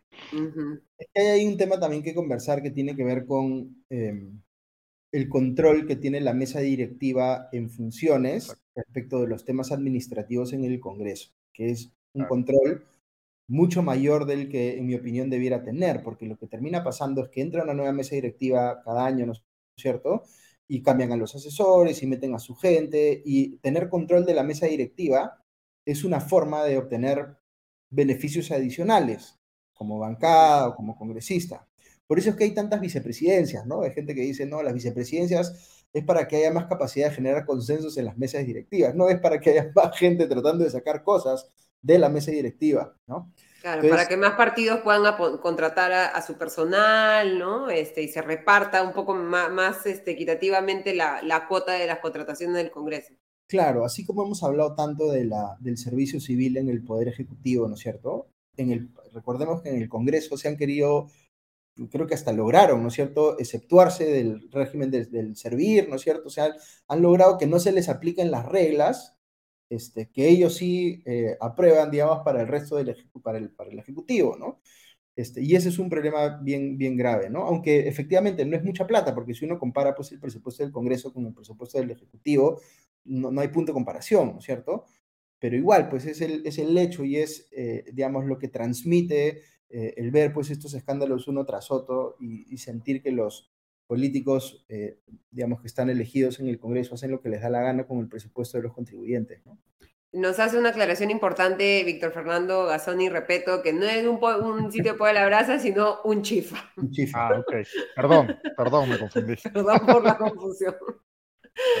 Y, hablábamos sobre el tema de- del adelanto de elecciones y sobre eso también eh, en- en encuesta eh, el sondeo de, el estudio de, IEP, ¿no? Que le pregunta nuevamente a los peruanos, ¿no? ¿Qué cree que sería lo más conveniente en este momento para el país? Eh, en enero era el 73% decía que hay elecciones generales en el 2023. U- Ese, ese porcentaje ha caído a 69%. El porcentaje que cree que deban haber elecciones generales en 2024 ha bajado de 20 a 19%. Y que haya elecciones generales en 2026, parece que la estrategia del Congreso ha convencido a un 3% de los peruanos que se han ha pasado, digamos, han abandonado las otras posiciones y han ido a, eh, eh, a, a plantear que más bien las elecciones sean en el 2026 y también ha incrementado el, el no sabe, no, no opina, ¿no? Eh, igual, un 69% considera que las elecciones deberían ser ese año 2023, lo cual contrasta claramente con, con, con las decisiones o la urgencia que no le ha dado el, el, el Congreso a este tema y que lo ha puesto en hoy no joven, ¿no? Este, de repente, hoy no fío, mañana sí, este, y vamos a ver si lo ve en marzo. Y que cuando se le preguntan a los peruanos eh, la actuación del Congreso frente a la crisis política, un 33% cree que el Congreso efectivamente se va a quedar hasta el 2026, un 28% cree que se adelantan las elecciones a 2023 y un 24% que las elecciones se darán en el, en el 2024. Eh, hay, digamos, un contraste entre lo que la gente cree que se debería hacer y lo que cree que va a hacer el Congreso, porque creo que ya nos estamos volviendo un poco más este, realistas y, el Congreso no ha sido para nada este, pudoroso respecto a, a- sus intenciones, ¿no? ¿Cómo ves un poco esto, estos resultados, Diego? Bueno, creo que hay que leerlos también con analizando, viendo la resignación de la gente, ¿no? O sea, si, si vemos que con todo lo ocurrido, el Congreso pues siguió adelante con esta estrategia de dejar que pase la tormenta y dejar pasar los, los hitos este, temporales que hubiesen permitido que se adelanten las elecciones al 2023, eh, pues ya la gente también se, llega un momento en que se agota, ¿no? O sea, hay que entender también, yo creo que muchas veces cuando leemos estos resultados en encuestas, eh, nos olvidamos de que no todo el mundo es un militante político, no todo el mundo está pensando en política 24 horas, 7 días a la semana, eh, que más bien es al contrario, la mayoría de la gente solo piensa en estas cuestiones cuando tenemos delante situaciones de crisis seria como las que hemos vivido en semanas pasadas, cuando eh, pasa esta calma chicha en la que nos encontramos ahora, mucha gente desconecta, ¿no?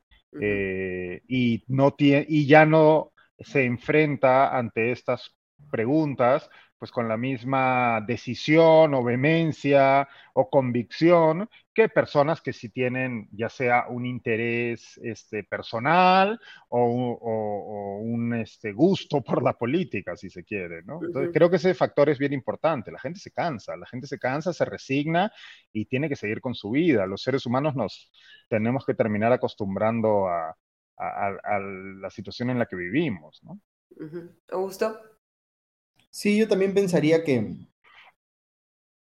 hay, hay, varios doble clics que hacer en respecto de esas eh, respuestas, ¿no? Porque, por ejemplo, em, hay mucha gente que pide adelanto de elecciones eh, o que pedía adelanto de elecciones desde antes de las muertes vinculadas a la represión, ¿cierto? Que ya estaba un poco en esa posición. Hay gente que se sumó a ese campo luego de ver las muertes en la represión. Eh, hay gente que siempre, en cualquier circunstancia, se siente tan insatisfecho con el sistema político que si tú le preguntas si quiere elecciones adelantadas, te va a decir que sí, ¿no? Este, Entonces, la, la, pregunta clave ahí es, si estás en, el campo de los que quieren elecciones anticipadas, ¿qué vas a hacer respecto de esa preferencia? ¿Cuál es, ¿Cuál es la intensidad con la cual estás dispuesto a defender esa posición?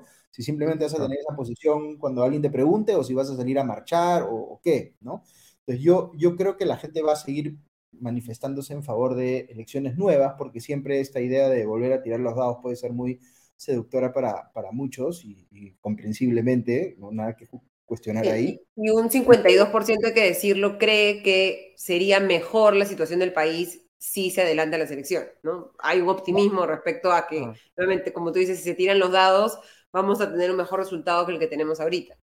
Claro, pero digamos que políticamente, para que se dé un eh, desenlace, eh, digamos, eh, importante, tiene que haber, digamos, la manifestación o el impacto que pueda tener la movilización de la gente tiene que ser casi que inmediato y, muy categórico, digamos, ¿no? Y eso no se ha dado.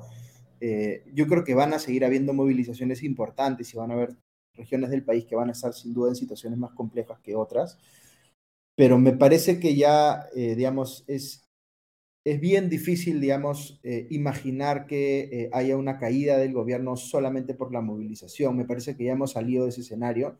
No estoy opinando sobre la conveniencia de eso, no, sino simplemente me parece que objetivamente ya no estamos en ese escenario, ¿no? Y por eso se ve al gobierno, digamos, con cierta comodidad, al primer ministro Tarola saliendo este, hoy en el comercio, básicamente decir que ya no, no tiene ninguna preocupación en ese sentido y que ya está. Ya pasó la página, ya está, se acabó.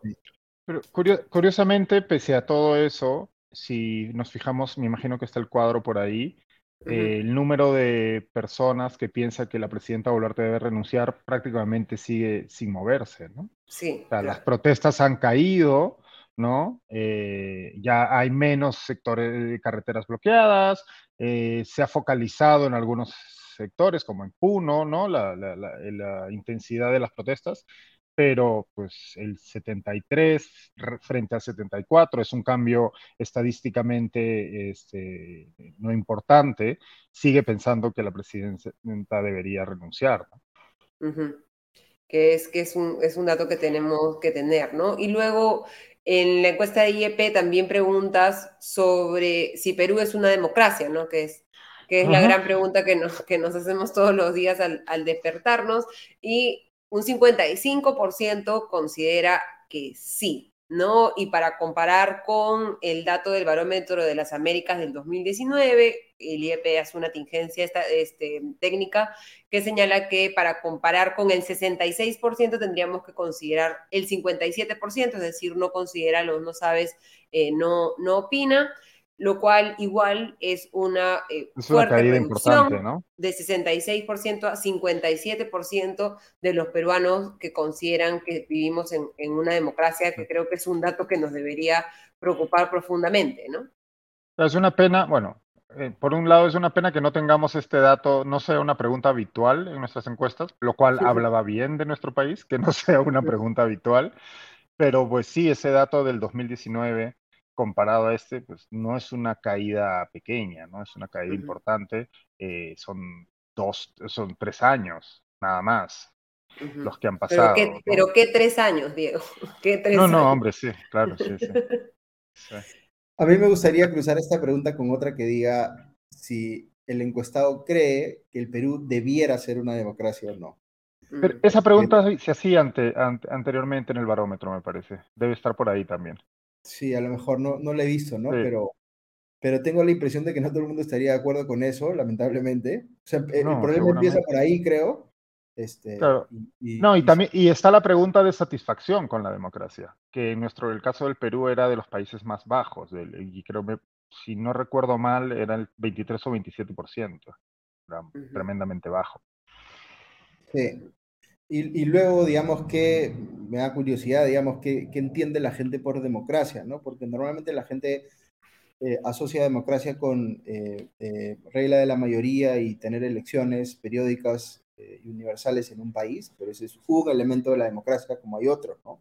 separación de poderes, el Estado de, el Estado de Derecho, el respeto a los derechos fundamentales, el pluralismo político que a la gente no le gusta mucho, pero que es parte fundamental de las democracias, ¿no? Este, entonces, no, digamos, hay un trabajo bien grande que hacer en el país para tratar de, que la gente también conozca eh, toda la complejidad para poder referirse a un país como una democracia. Y no es solamente referirse a las elecciones y a la regla de la mayoría, ¿no? También se habla sobre el cambio de la constitución en, el, en la encuesta, ¿no? Y eh, hay una tendencia eh, hacia a la baja de las personas que consideran que se debería cambiar una nueva constitución, ¿no? De un 40 a un 36%. Se incrementa ligeramente aquellos que consideran que deberían hacer algunos cambios de 45 a 47. Eh, y vemos, digamos, eh, que eh, de acuerdo con IEP, la disminución del porcentaje de quienes quieren cambiar una nueva constitución no es una disminución estadísticamente significativa, ¿no? Pero igual nos permite hacer una foto eh, eh, de, esta, de este, que es un, uno de, las discusiones en, en, este momento, referidas también precisamente, tú decías que consideramos que, es una democracia, y creo que el hecho de que mucha gente sienta que la constitución no los protege o que no existen un poco para el sistema político, es algo que también creo que pesa en la consideración de muchos peruanos de si efectivamente vivimos en una democracia o, no, ¿no? Sí, yo creo que este cuadro mucha gente lo, utiliza como un proxy, una aproximación para ver cómo se mueve eh, eh, el llamado momento constituyente, digamos, este, eh, si es que se está yendo en esa línea o no, ¿no? Entonces, para quienes están eh, en, desacuerdo con que haya un cambio total de la constitución, este movimiento en la, encuesta muestra que se está desinflando, aunque sea un poquito eso, y por eso le da tranquilidad a ese lado, y quienes están más bien a favor de generar el contexto para que se dé un cambio total de la constitución deben ver esto también con preocupación de que no se ha podido sostener el alza, digamos, que creo que sí se estaba dando en quienes eh, pensaban de esa manera, ¿no? Yo creo que es bien difícil a ver, yo, yo, yo tengo una posición personal eh, favorable a que se hagan reformas parciales y no reformas totales de la, de la Constitución, pero incluso si una persona estuviese, digamos, en una posición favorable a, a un cambio total, creo que el escenario político actual claramente no es el escenario más propicio para tener una discusión de cambio total de constitución. Cuando tienes el país tan enfrentado y tan polarizado, tú deberías poder tratar de que haya un contexto propicio para que los distintos sectores políticos de la sociedad se puedan sentar a discutir pacíficamente cuál es ese nuevo contrato social. Y ahí claramente no estamos, ¿no? Este, pero en fin, esas son al menos este, impresiones mías que quizá no todo el mundo comparta, ¿no? tenemos una... Sí, Perdón, no, es que nos informa, nos avisa Kenneth que en punto final ha habido un, una exclusiva bastante relevante que abona todo esto que veníamos conversando acerca de tanto la insatisfacción o desaprobación del Congreso como con la insatisfacción con nuestra democracia, ¿no? Los partidos políticos que finalmente los están partidos políticos, ¿no? Hay un escándalo de financiación, del uso del dinero de financiación pública a los partidos políticos. Avanza País declaró ante la OMPE que usó 450 mil soles del financiamiento que recibe el Estado para capacitación al contratar una empresa que les giró sus tres primeras facturas. El local de la empresa es un puesto de fotocopias y no se ha dictado el curso de capacitación para el que se le contrató. Sí, ese tema del financiamiento, acuérdense ahí que el financiamiento eh, estatal de la política viene en función de los votos que obtiene un partido para el Congreso. Entonces, partidos que les va bien ya tienen asegurado pues una cantidad de plata que no es, menor, eh, que supuestamente está pensada en fortalecer a los partidos de cara a las siguientes elecciones. Entonces, el partido que hace bien su chamba y eso se refleja en un resultado electoral parlamentario, entonces se le incentiva, digamos, con dinero. Pero ese, ese incentivo, digamos, este, es un modelo de negocio también, como hemos conversado antes, ¿no? Porque de, de, esas, este, de esos fondos se hacen consultorías a las mismas personas allegadas a los partidos, en fin, se utiliza este, eh, eh, para repartir favores y es, termina, digamos, abonando en, en, favor de la posición que tienen algunas personas de que el financiamiento estatal de la política no debería existir, ¿no? Yo no tengo esa posición, yo creo que sí debe existir, pero es evidente que se utiliza de mala manera, ¿no? Y es otra razón más por la cual la gente pues cuestiona a los partidos, ¿no? Y, en, este, en este escenario de desesperanza, vemos que ahí EP preguntándonos quién podría ser un buen candidato o candidata a presidente en las siguientes elecciones generales, ¿no? Eh, gran, gran ganador, él no sabe, no precisa, ¿no? Con el 49,4% de las preferencias electorales que creo que si lo pusiéramos en, el, en la balota este, también tendría más o menos ese mismo apoyo, y ninguno, nadie, 21,7%, un porcentaje mayor que el que se registraba en, en, la última vez que se hizo esta, esta pregunta en, en, enero de este año. Tenemos a Alfonso López Chao, el rector de la UNI, ¿no? que después de haber dado una declaración eh, bastante razonable, a obtenido un, asaltado, digamos, a la palestra política con un 4,5%. Bueno, pero esas declaraciones razonables tornaron rápidamente en irracionales, ¿no? Defendiendo a Castillo y negando la naturaleza de, del golpe y, demás. Aquí yo, sobre López Chau, pienso básicamente que la gente que respondió es que no sabía quién era, ¿no? Entonces, el, de todos los nombres que se le dieron, dijeron ese, ah, ese, pues si no sé quién No, pero es, respuesta espontánea. Es respuesta espontánea, Diego. Ah, es espontánea, es espontánea. Sí, claro, no es como que ya le doy el beneficio de la duda a, a, quien, me, a quien me retracto, me retracto entonces, me retracto. Sí, pues, sí ¿no? A Pero... su familia, ese 4,5. Me llama bastante la atención, no tengo nada que cuestionar sobre la metodología, porque no me he metido a analizar, pero me parece bien llamativo ese dato. Es, es muy curioso, sí. Sí supera a Hernando de Soto con un 4,2% y luego, bueno, tenemos un montón de, pitufos ahí como ven. Incluso está Pedro Castillo con un 2,3%, Aníbal Torres 2,1%, Martín Vizcarra 2% en el, en el mismo club de, de los Toledo, faltó Toledo.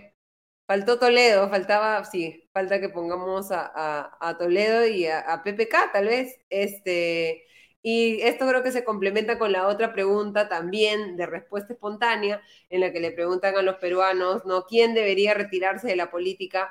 Y ahí sí hay un ganador frente al no sabe, no precisa, ¿no? Que es el, quien absorbe todas las preferencias en el país, que es Keiko Fujimori con un 31,6%. Todos 13,5%. Todos, ya que se vayan Me todos. poco el todos. Y que apaguen la luz y que nos quedemos, o sea, que ya no se, no, no se quede nadie. Y, y Dina Boluarte con un 7,3%, todos los congresistas 4,8%. Eh, y ahí Alberto Tarola, 2,4, nadie, ninguno, que creo que esa es la respuesta de, este, eh, de la Billy, ¿no? Este, sí, sin ánimos de, sin ánimos de defender a ese, a ese casting de políticos que nos pone delante esta, esta pregunta, bueno, yo, yo, no veo la necesidad de hacer una pregunta así, ¿no? En una encuesta. Me parece, me parece que no sé, no, no sé quién habrá sido el redactor de la pregunta. Yo, yo soy una de las personas que, que, cree que el trabajo del IEP es impecable. Eh, me imagino que vendrá más de parte de quien contrata la encuesta, que es la República, pero me parece que esta pregunta sobra bastante, ¿no? En este contexto. La, de, incluso la de candidatos presidenciales, teniendo en cuenta que no tenemos unas elecciones presidenciales a la vista, eh, podría, pero bueno, siempre es interesante saber en quiénes está pensando, pensando la ciudadanía. No, ¿no? Pero en es, claro, o en no, pero en esta, esta pregunta en concreto me parece que es un poco sobra y contribuye poco, ¿no? O sea, no, ¿qué, qué, qué input sacamos de aquí para el análisis? Más allá de mofarnos de los personajes que están mencionados, no tiene ningún, no aporta nada, me parece, creo que sobra bastante. Yo coincido, creo que es una, es una, es una pregunta que busca, busca eso, ¿no? Busca sacar un poco la rabia de la gente y, y seguramente alguien la pensó con un ojo de que funcione para algún titular, pero en realidad yo, yo, yo siempre cuestiono cuando la gente eh, e, está como muy preocupada en pensar que salgan de la política las personas por las cuales normalmente no votaría, ¿no? Este, Cuando en realidad lo importante la, pregunta anterior es mucho más relevante que esta, ¿no? Porque lo importante es que tú tengas opciones por las cuales eh, quieras tú votar, ¿no? Y no que te moleste que otras personas voten por alguien por quien tú no votarías, ¿no? Este, pero en fin, igual es bien prematuro, ¿no? O sea, aunque, aunque tampoco uno no sabía qué decir, ¿no? Porque es prematuro si las elecciones terminan siendo en el 26, pero si hubiesen sido en el 23 o en el 24, sí era recontra relevante esa otra pregunta, ¿no? Saber quiénes estaban en el de los partidos políticos. Hay que acordarse siempre que los, el sistema político es un sistema cerrado, entonces no es que pueda candidatear quien sea, pueden candidatear las personas que logran este, eh, conseguir esa posición en la plancha presidencial de los partidos que están inscritos en ese momento que son pocas, no, no, un montón de alternativas tampoco, ¿no? No puede candidatear quien sea, pese a lo que parece, cuando uno se enfrenta a la boleta. Nos acostumbramos a que entren pues como invitados a último momento algunos, ¿no? Claro. Y a que tengamos esta lista interminable de, de pequeños porcentajes también, ¿no? Este, eh, eh, o sea, yo hablo con gente del extranjero y 18 candidatos, o sea, ¿cómo, cómo hacen, no? Y es como, ah, pues bueno, ¿cómo no hacemos, no? Este... Pero en, otros países, es que eso no se ve de repente con tanto detalle, pero en otros países también hay un montón, en algunos países hay un montón de candidatos, solo que electoralmente relevantes son muy poquitos. Entonces ni te enteras de toda la, la, cola, digamos, ¿no? De la, de la lista. Aquí lo, que es como era aquí hasta el 16, ¿no? Claro, lo, preocupante de nuestro caso, más que la cantidad, es la distribución de las preferencias, o sea, que, que, todos sean los pitufos, pues, ¿no? Todos son tan chiquitos. Este, yo por eso sí tengo una posición bien intensamente favorable a hacer reformas que, que entre comillas, fuercen o incentiven eh, fuertemente las alianzas electorales, ¿no? Este, o, las fusiones entre partidos o cosas que vayan reduciendo el número de partidos que, pueden competir, ¿no? Claro, pero ahí eso pasaría porque hayan partidos con programas y no simplemente sobre los cuales se puedan establecer alianzas y consensos, ¿no? Y no solamente partidos con, una figurita de portada este, para, las, para las elecciones, que es más o menos lo que, lo que vemos, ¿no? Eh, yo, quería... yo, creo que, yo creo que al revés sale, porque si los partidos tuviesen ideologías fuertes, sería más difícil hacer que se pongan de acuerdo en una alianza. Pero en mm. realidad lo que, lo que negocian antes de hacer alianzas no son sus posiciones programáticas, son los puestos, ¿no? ¿Quién va uno, quién va dos, quién va tres, quién va cuatro? Entonces, básicamente se trata de una cuestión de ver cómo, cómo se colocan, ¿no? En el, en el artículo de, de, de Fernando Vivas de ayer, por ejemplo, creo que ha sido, que hablaba sobre el caso de Avanza País, ¿no es cierto? Hablabas sobre cómo Hernando Soto había tomado el partido y al, primer representante del partido le habían dado no sé qué número, pero así como diciendo, oye, tú eres el dueño del partido, pero te pongo al final de la cola, ¿no? Entonces, este, eso es realmente lo que se discute cuando se hacen alianzas, este, más que los temas programáticos. Bueno, fuera que se discutieran los temas programáticos. Es que yo hablo, digamos, desde el optimismo y la, y la, o sea, y lo, y lo ideal, ¿no? Porque nuevamente, si es que tenemos 130 lugares y tenemos ya no 130, o sea, digamos, ya sumas los miembros de un partido, los de otro y los de otro que compiten por esos mismos puestos, no hay ningún incentivo para establecer una alianza electoral si es que nuevamente no hay ninguna posición o ninguna agenda que justifique, digamos, una alianza que, que permita hacerla, digamos, hacer que esa agenda se concrete en, en, la realidad, ¿no?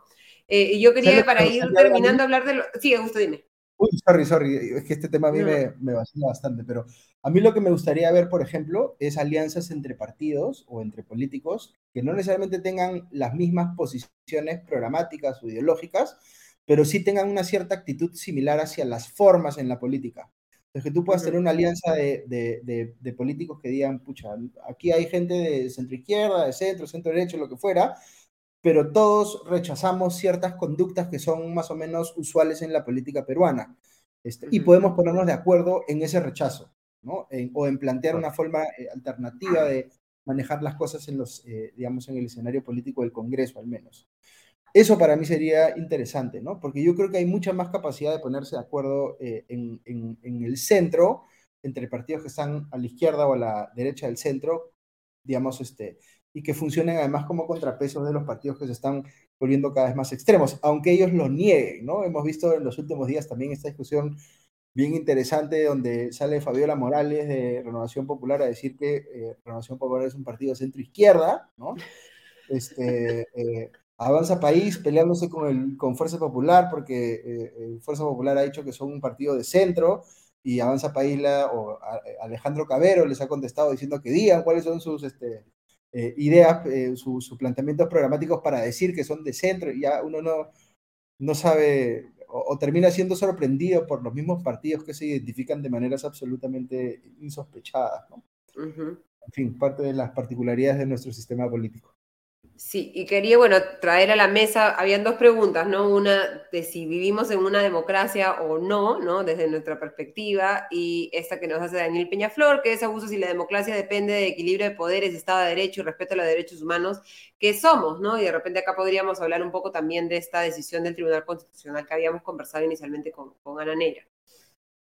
Sí, es, es, es una pregunta bien compleja y que admite, creo, sustentaciones diversas si yo escucho, por ejemplo, el argumento de quienes dicen que, no estamos en, que ya no estamos en democracia porque se ha violado eh, un componente de la democracia que es el Estado de Derecho, ¿no? que la, represión eh, muestra una eh, violación clara de ese componente y por tanto se puede sustentar que no estamos en democracia. Otra gente, en, en línea con lo que acaba de pasar con el TC y el Congreso, dice que no estamos en democracia porque se ha violado la separación de poderes, es otra sustentación que creo que se puede hacer.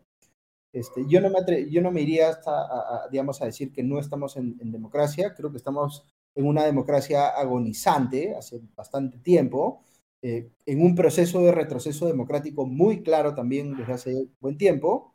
Este, eh, todavía afortunadamente hay elecciones. Yo, yo no creo que, porque escucho también a unas personas decir a la ex eh, ministra Naí Durán, por ejemplo, afirmar en un, eh, eh, un, evento internacional, me parece que Dina Boluarte ya ha dado señales de que se va a quedar indefinidamente en el poder.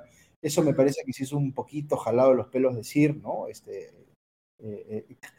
uno podría decir que Dina Boluarte ha presentado un proyecto de adelanto de elecciones sin realmente querer que se apruebe ese proyecto. Para cumplir, como se dice, ¿no? Creo que sí se puede decir, pero no veo todavía un ejecutivo pensado, pensado, pensando en, eh, digamos, quedarse indefinidamente en el poder, ¿no? Cosa que sí se vio en el caso de Castillo, porque hasta anunció su golpe de Estado por televisión y demás, ¿no? Entonces, es una discusión abierta, me parece, creo que se puede sustentar en, distintos sentidos. Mi posición personal es que no hemos dejado de ser una democracia. Me podría aceptar, digamos, algo como lo que dice The Economist, que somos un régimen híbrido con componentes que todavía eh, son democráticos y otros que no, pero ciertamente está, lo que sea que tengamos, está eh, agonizando, ¿no? Está yendo en camino descendente y eso es enormemente preocupante, ¿no? No sé si Diego quieres opinar sobre eso o saltamos a, Alejandro Toledo y al regreso. Sí, yo posible regreso. yo opino igual, yo no, yo creo que no, no me atrevería a decir que hemos dejado de ser de forma definitiva o tajante una democracia. Creo que hay indicadores muy peligrosos y que además están sucediendo de una manera muy rápida, ¿no?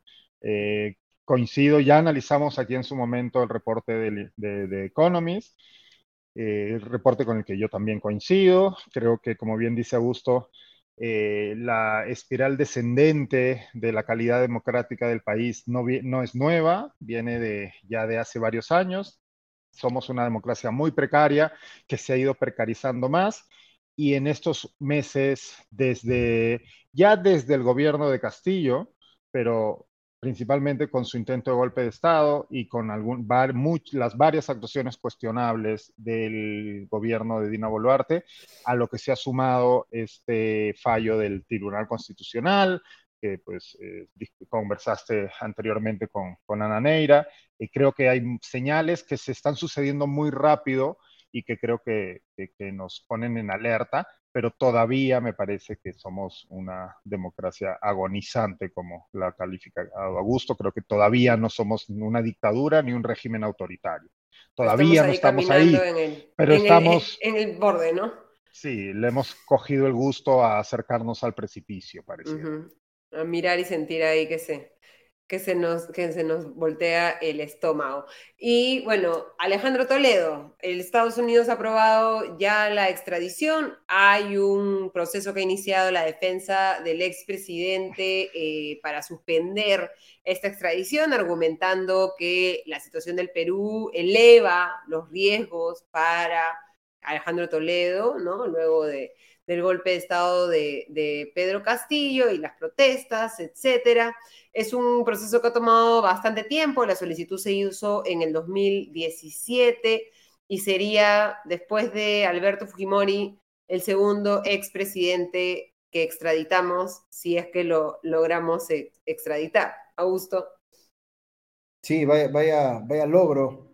Este, tener, vamos a tener este, tertulias entre presidentes este, encarcelados aparentemente. En Barbadillo, ya. Em, en fin, es, es, una noticia que genera sentimientos encontrados, ¿no? Por un lado es la confirmación, que en realidad no es una confirmación, es algo que ya sabíamos, que eh, la seguida de presidentes que hemos tenido en los últimos años, prácticamente nadie se salva, con excepción de aquellos que no fueron elegidos, quizá.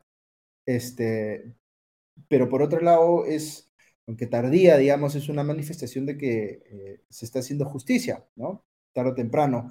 Al menos en el caso de Toledo, que yo, como he comentado, me parece que es el caso con la evidencia más contundente, digamos, de, de, digamos, de comisión de delitos por parte del presidente, ¿no? Entonces, eh, me, me, llama la atención que el proceso haya demorado tanto. El Toledo sigue ahí luchándola para ver si lo puede suspender, pero yo creo que ya es una, ya es una cuestión irreversible para él, ya en cuestión de semanas o de días debería eh, venir al, país y, ser recluido donde le corresponda, ¿no?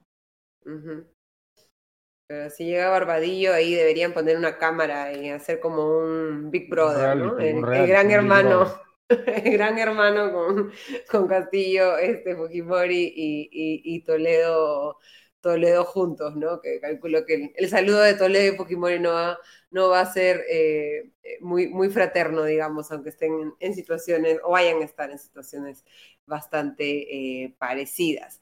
seguimos en ese escenario un poco de entre comillas, calma o la meseta, ¿no? Que ha denominado el, el, el, premiero Tarola, ¿no? Eh, esperemos que se empiecen a, no se confíen, digamos, en este, en este escenario y más bien empiecen a, a, buscar tener esa legitimidad de la que hemos hablado tanto en el, en el programa. Todavía no empieza la legislatura hasta el primero de marzo. Augusto, Diego, ¿creen que vamos a estar un poco como en este en esta especie de descanso, de respiro que nos estamos dando de la, política, eh, eh, especialmente los congresistas con su semana de representación la semana pasada, o creen que se va a dar algún escenario de... bueno, pues primero de marzo ya es el, es el miércoles, ¿no? O sea, ya o sea, es, es, pasado mañana prácticamente, o sea, no se reactiva el tiempo la, peruano la es en dos horas. país. Sí, sí el tiempo peruano, eso es, es, mañana a las 8 de la mañana prácticamente. Entonces, sí, no, no, no. Yo creo que más bien ya ese, esa calma o meseta, como la ha calificado, yo creo que de forma irresponsable, Otárola, porque claro, uno mira lo que ocurre en Puno, pues si no podemos estar hablando de ninguna meseta ni calma, ¿no? o, lo que, o lo mismo que ocurre eh, en otras zonas del Perú, eh, que en Madre de Dios sigue habiendo problemas con los bloqueos, en Cusco sigue habiendo también problemas con los bloqueos, pero, sí. Ya se reabrió Machu Picchu, Diego, así que eso significa que todo, muy bien. todo no hay gas, pero podemos ir a Machu Picchu. Este, eh, creo que sí, que esa sensación de calma que se ha vivido esta última semana y pico, me parece que va a llegar a su fin esta semana ¿Cómo se va a quebrar esa calma? No tengo idea ahí sí ya. Bueno, para empezar vamos a poder leer esa, esa, sentencia del Tribunal Constitucional que nos va a permitir tener algunas luces. ¿La, sobre, publican esta semana? Eso, sí, ¿La eh, lo que dijo uno de los magistrados es que era entre el lunes y el martes este, se, se iba a publicar. Esperemos que, que sea así para dejar de hablar un poco de un comunicado de... a, mí me parece eso a mí me parece eso increíble. Esto es como las ruedas de prensa que da la fiscal de la nación a veces, ¿no? Que te anuncian que van a hacer algo y en lugar de, publicar los oficios, a mí me parece increíble que el Tribunal Constitucional pueda hacer un anuncio de la relevancia e y múltiples implicancias como el que han hecho y que no tengamos la, sentencia. Me parece que eso es una aberración. No, no, no debería poder permitirse que la máxima corte del país anuncie un fallo sin mostrar la sustentación. Me parece a mí una... Y más aún en las circunstancias políticas en que se encuentra el país. ¿no? Me parece de una bastante irresponsable eso. Pero sí, ojalá vamos a poder leer cómo es que se ha argumentado este fallo que tanto, que tanto a Polvareda ha levantado en estos días. Sí, yo añadiría eso. Em, cuánto se van a invertir los papeles en términos de control político en el Congreso. Es decir, si vamos a empezar a ver un montón de mociones de interpelación, censura de ministros, vacancias presidenciales, solo que ahora proviniendo de, del lado opuesto, digamos, ¿no? De, las bancadas de izquierda, antes aliadas, digamos, del gobierno de Castillo. Este, eh, por ahí podría haber algo de movimiento, ¿no? Y este tema del TC efectivamente va, va a movilizarlas en alguna medida también, ¿no? Entonces, eh, quién sabe cuán movida puede estar la siguiente legislatura por ese, más por ese lado, ¿no? Y lo conversaremos el próximo domingo en una nueva edición de, Comité de Domingo y del Comité del Comité. Muchísimas gracias, Diego. Muchísimas gracias, Augusto. Que tengan excelente resto de lo poco que queda del domingo y que empiecen bien la semana. Igualmente, empiecen bien la semana todos. Un placer. Hasta, hasta mañana. Muchísimas gracias. Cerramos entonces esta semana con más eh, preguntas que respuestas, eh, con, a la expectativa de la publicación de esa sentencia del Tribunal Constitucional, en el que podamos tener un, eh, más alcance sobre cuáles han sido los fundamentos del Tribunal Constitucional para anular las medidas cautelares dictadas por el Poder Judicial en su ejercicio del control sobre el Congreso. Esperemos que, como les digo, estén fundamentadas en el fondo y no necesariamente en la forma de quién presentó o cómo se presentaron las, las medidas cautelares o quién decidió y si finalmente eh, se llegan a establecer esas pautas que permitan generar un poco más de orden, valga la redundancia, en nuestro orden democrático, más predictibilidad respecto a qué puede hacer quién y de qué forma, que creo que es un trabajo sobre el que todavía hay mucho que hacer.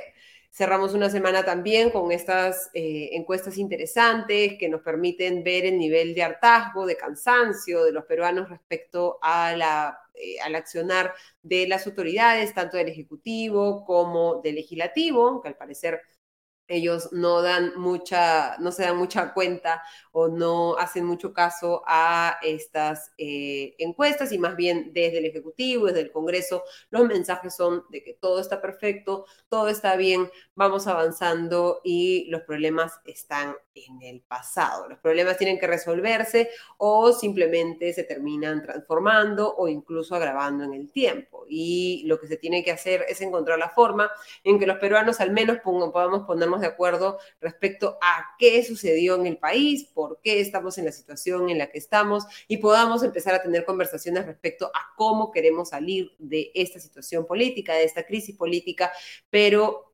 fortaleciendo y no debilitando nuestra democracia, que creo que es el punto al que todos deberíamos apuntar. Les agradezco a todos y cada uno de, ustedes por habernos acompañado en esta nueva edición de Comité de Domingo. Les deseo un excelente inicio de la semana, una maravillosa semana.